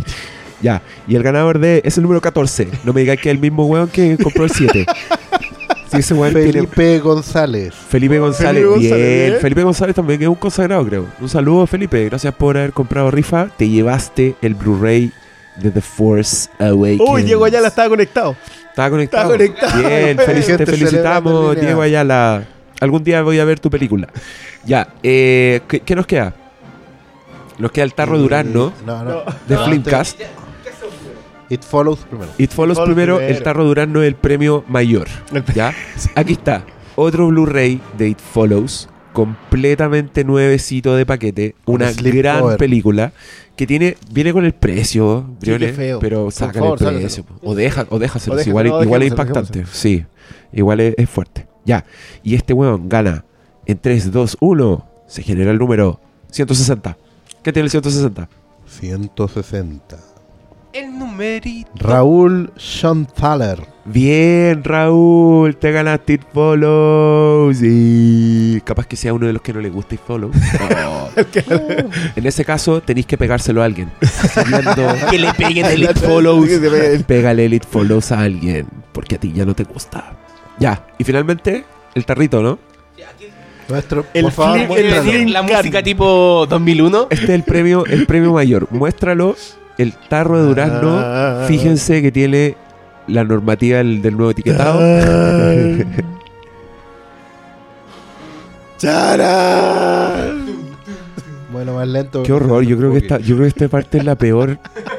Es lo peor de todo el Flimcast que hemos hecho. Esta rifa al aire. Escuchen Sí, esto. Quizás hagamos, hagamos un capítulo, hagamos un capítulo aparte con la rifa porque es una mierda esta como podcast. Escucharlo es un. Ya, y el ganador. Oye, el virus me está atacando mucho. Ya, el ganador No. del tarro de Durazno Flimcast oficial es 248. ¿Estará vendido ese? Al agua. Al agua. ¡Oh! El suspenso lo está Estuvo matando. cerca. A la una de la mañana están ahí conectados en Facebook. Ay, ¿Qué no. hacen esta? O sea, Sí, vayan a vayan, a, contar. vayan a dormir. Nosotros estamos aquí porque no nos queda otra. No tienen que trabajar mañana estudiar. ¿Qué Generamos un nuevo número 321 194.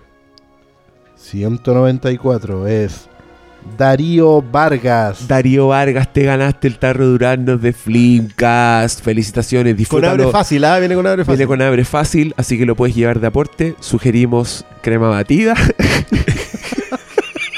Se puede hacer un cuje. No, pero mi hijo, eso va con, un- con una caja de.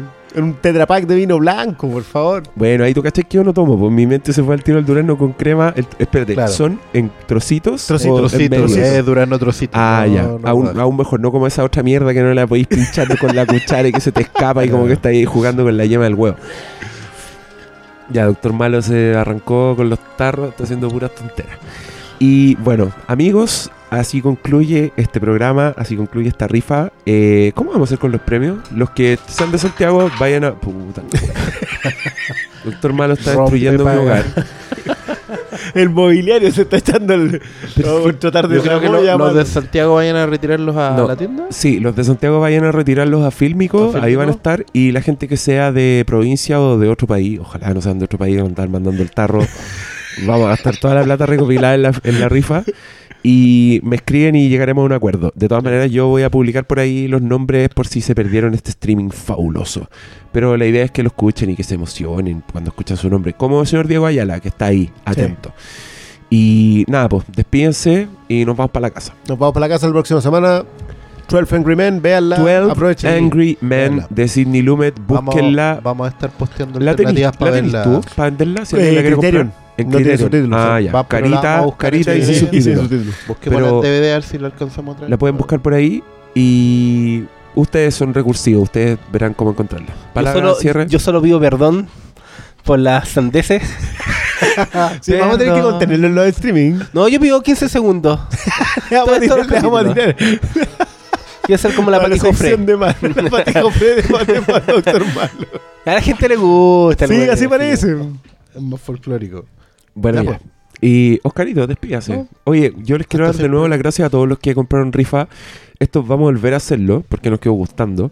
Pero vamos a dejar pasar un tiempo porque vamos a, a dejarlos descansar a ustedes también. Y la acumular premios también. Y acumular fueron fueron muy generosos en general. Y vamos a acumular premios y yo voy a introducir una nueva variedad de premios para la próxima rifa que les va a encantar. Sí. Eh, Once comidas. Y yo, yo tengo más cómics que me sobran. Malito va a buscar en, en sus pantalones sucios si tiene más cómics doblados ahí para regalar.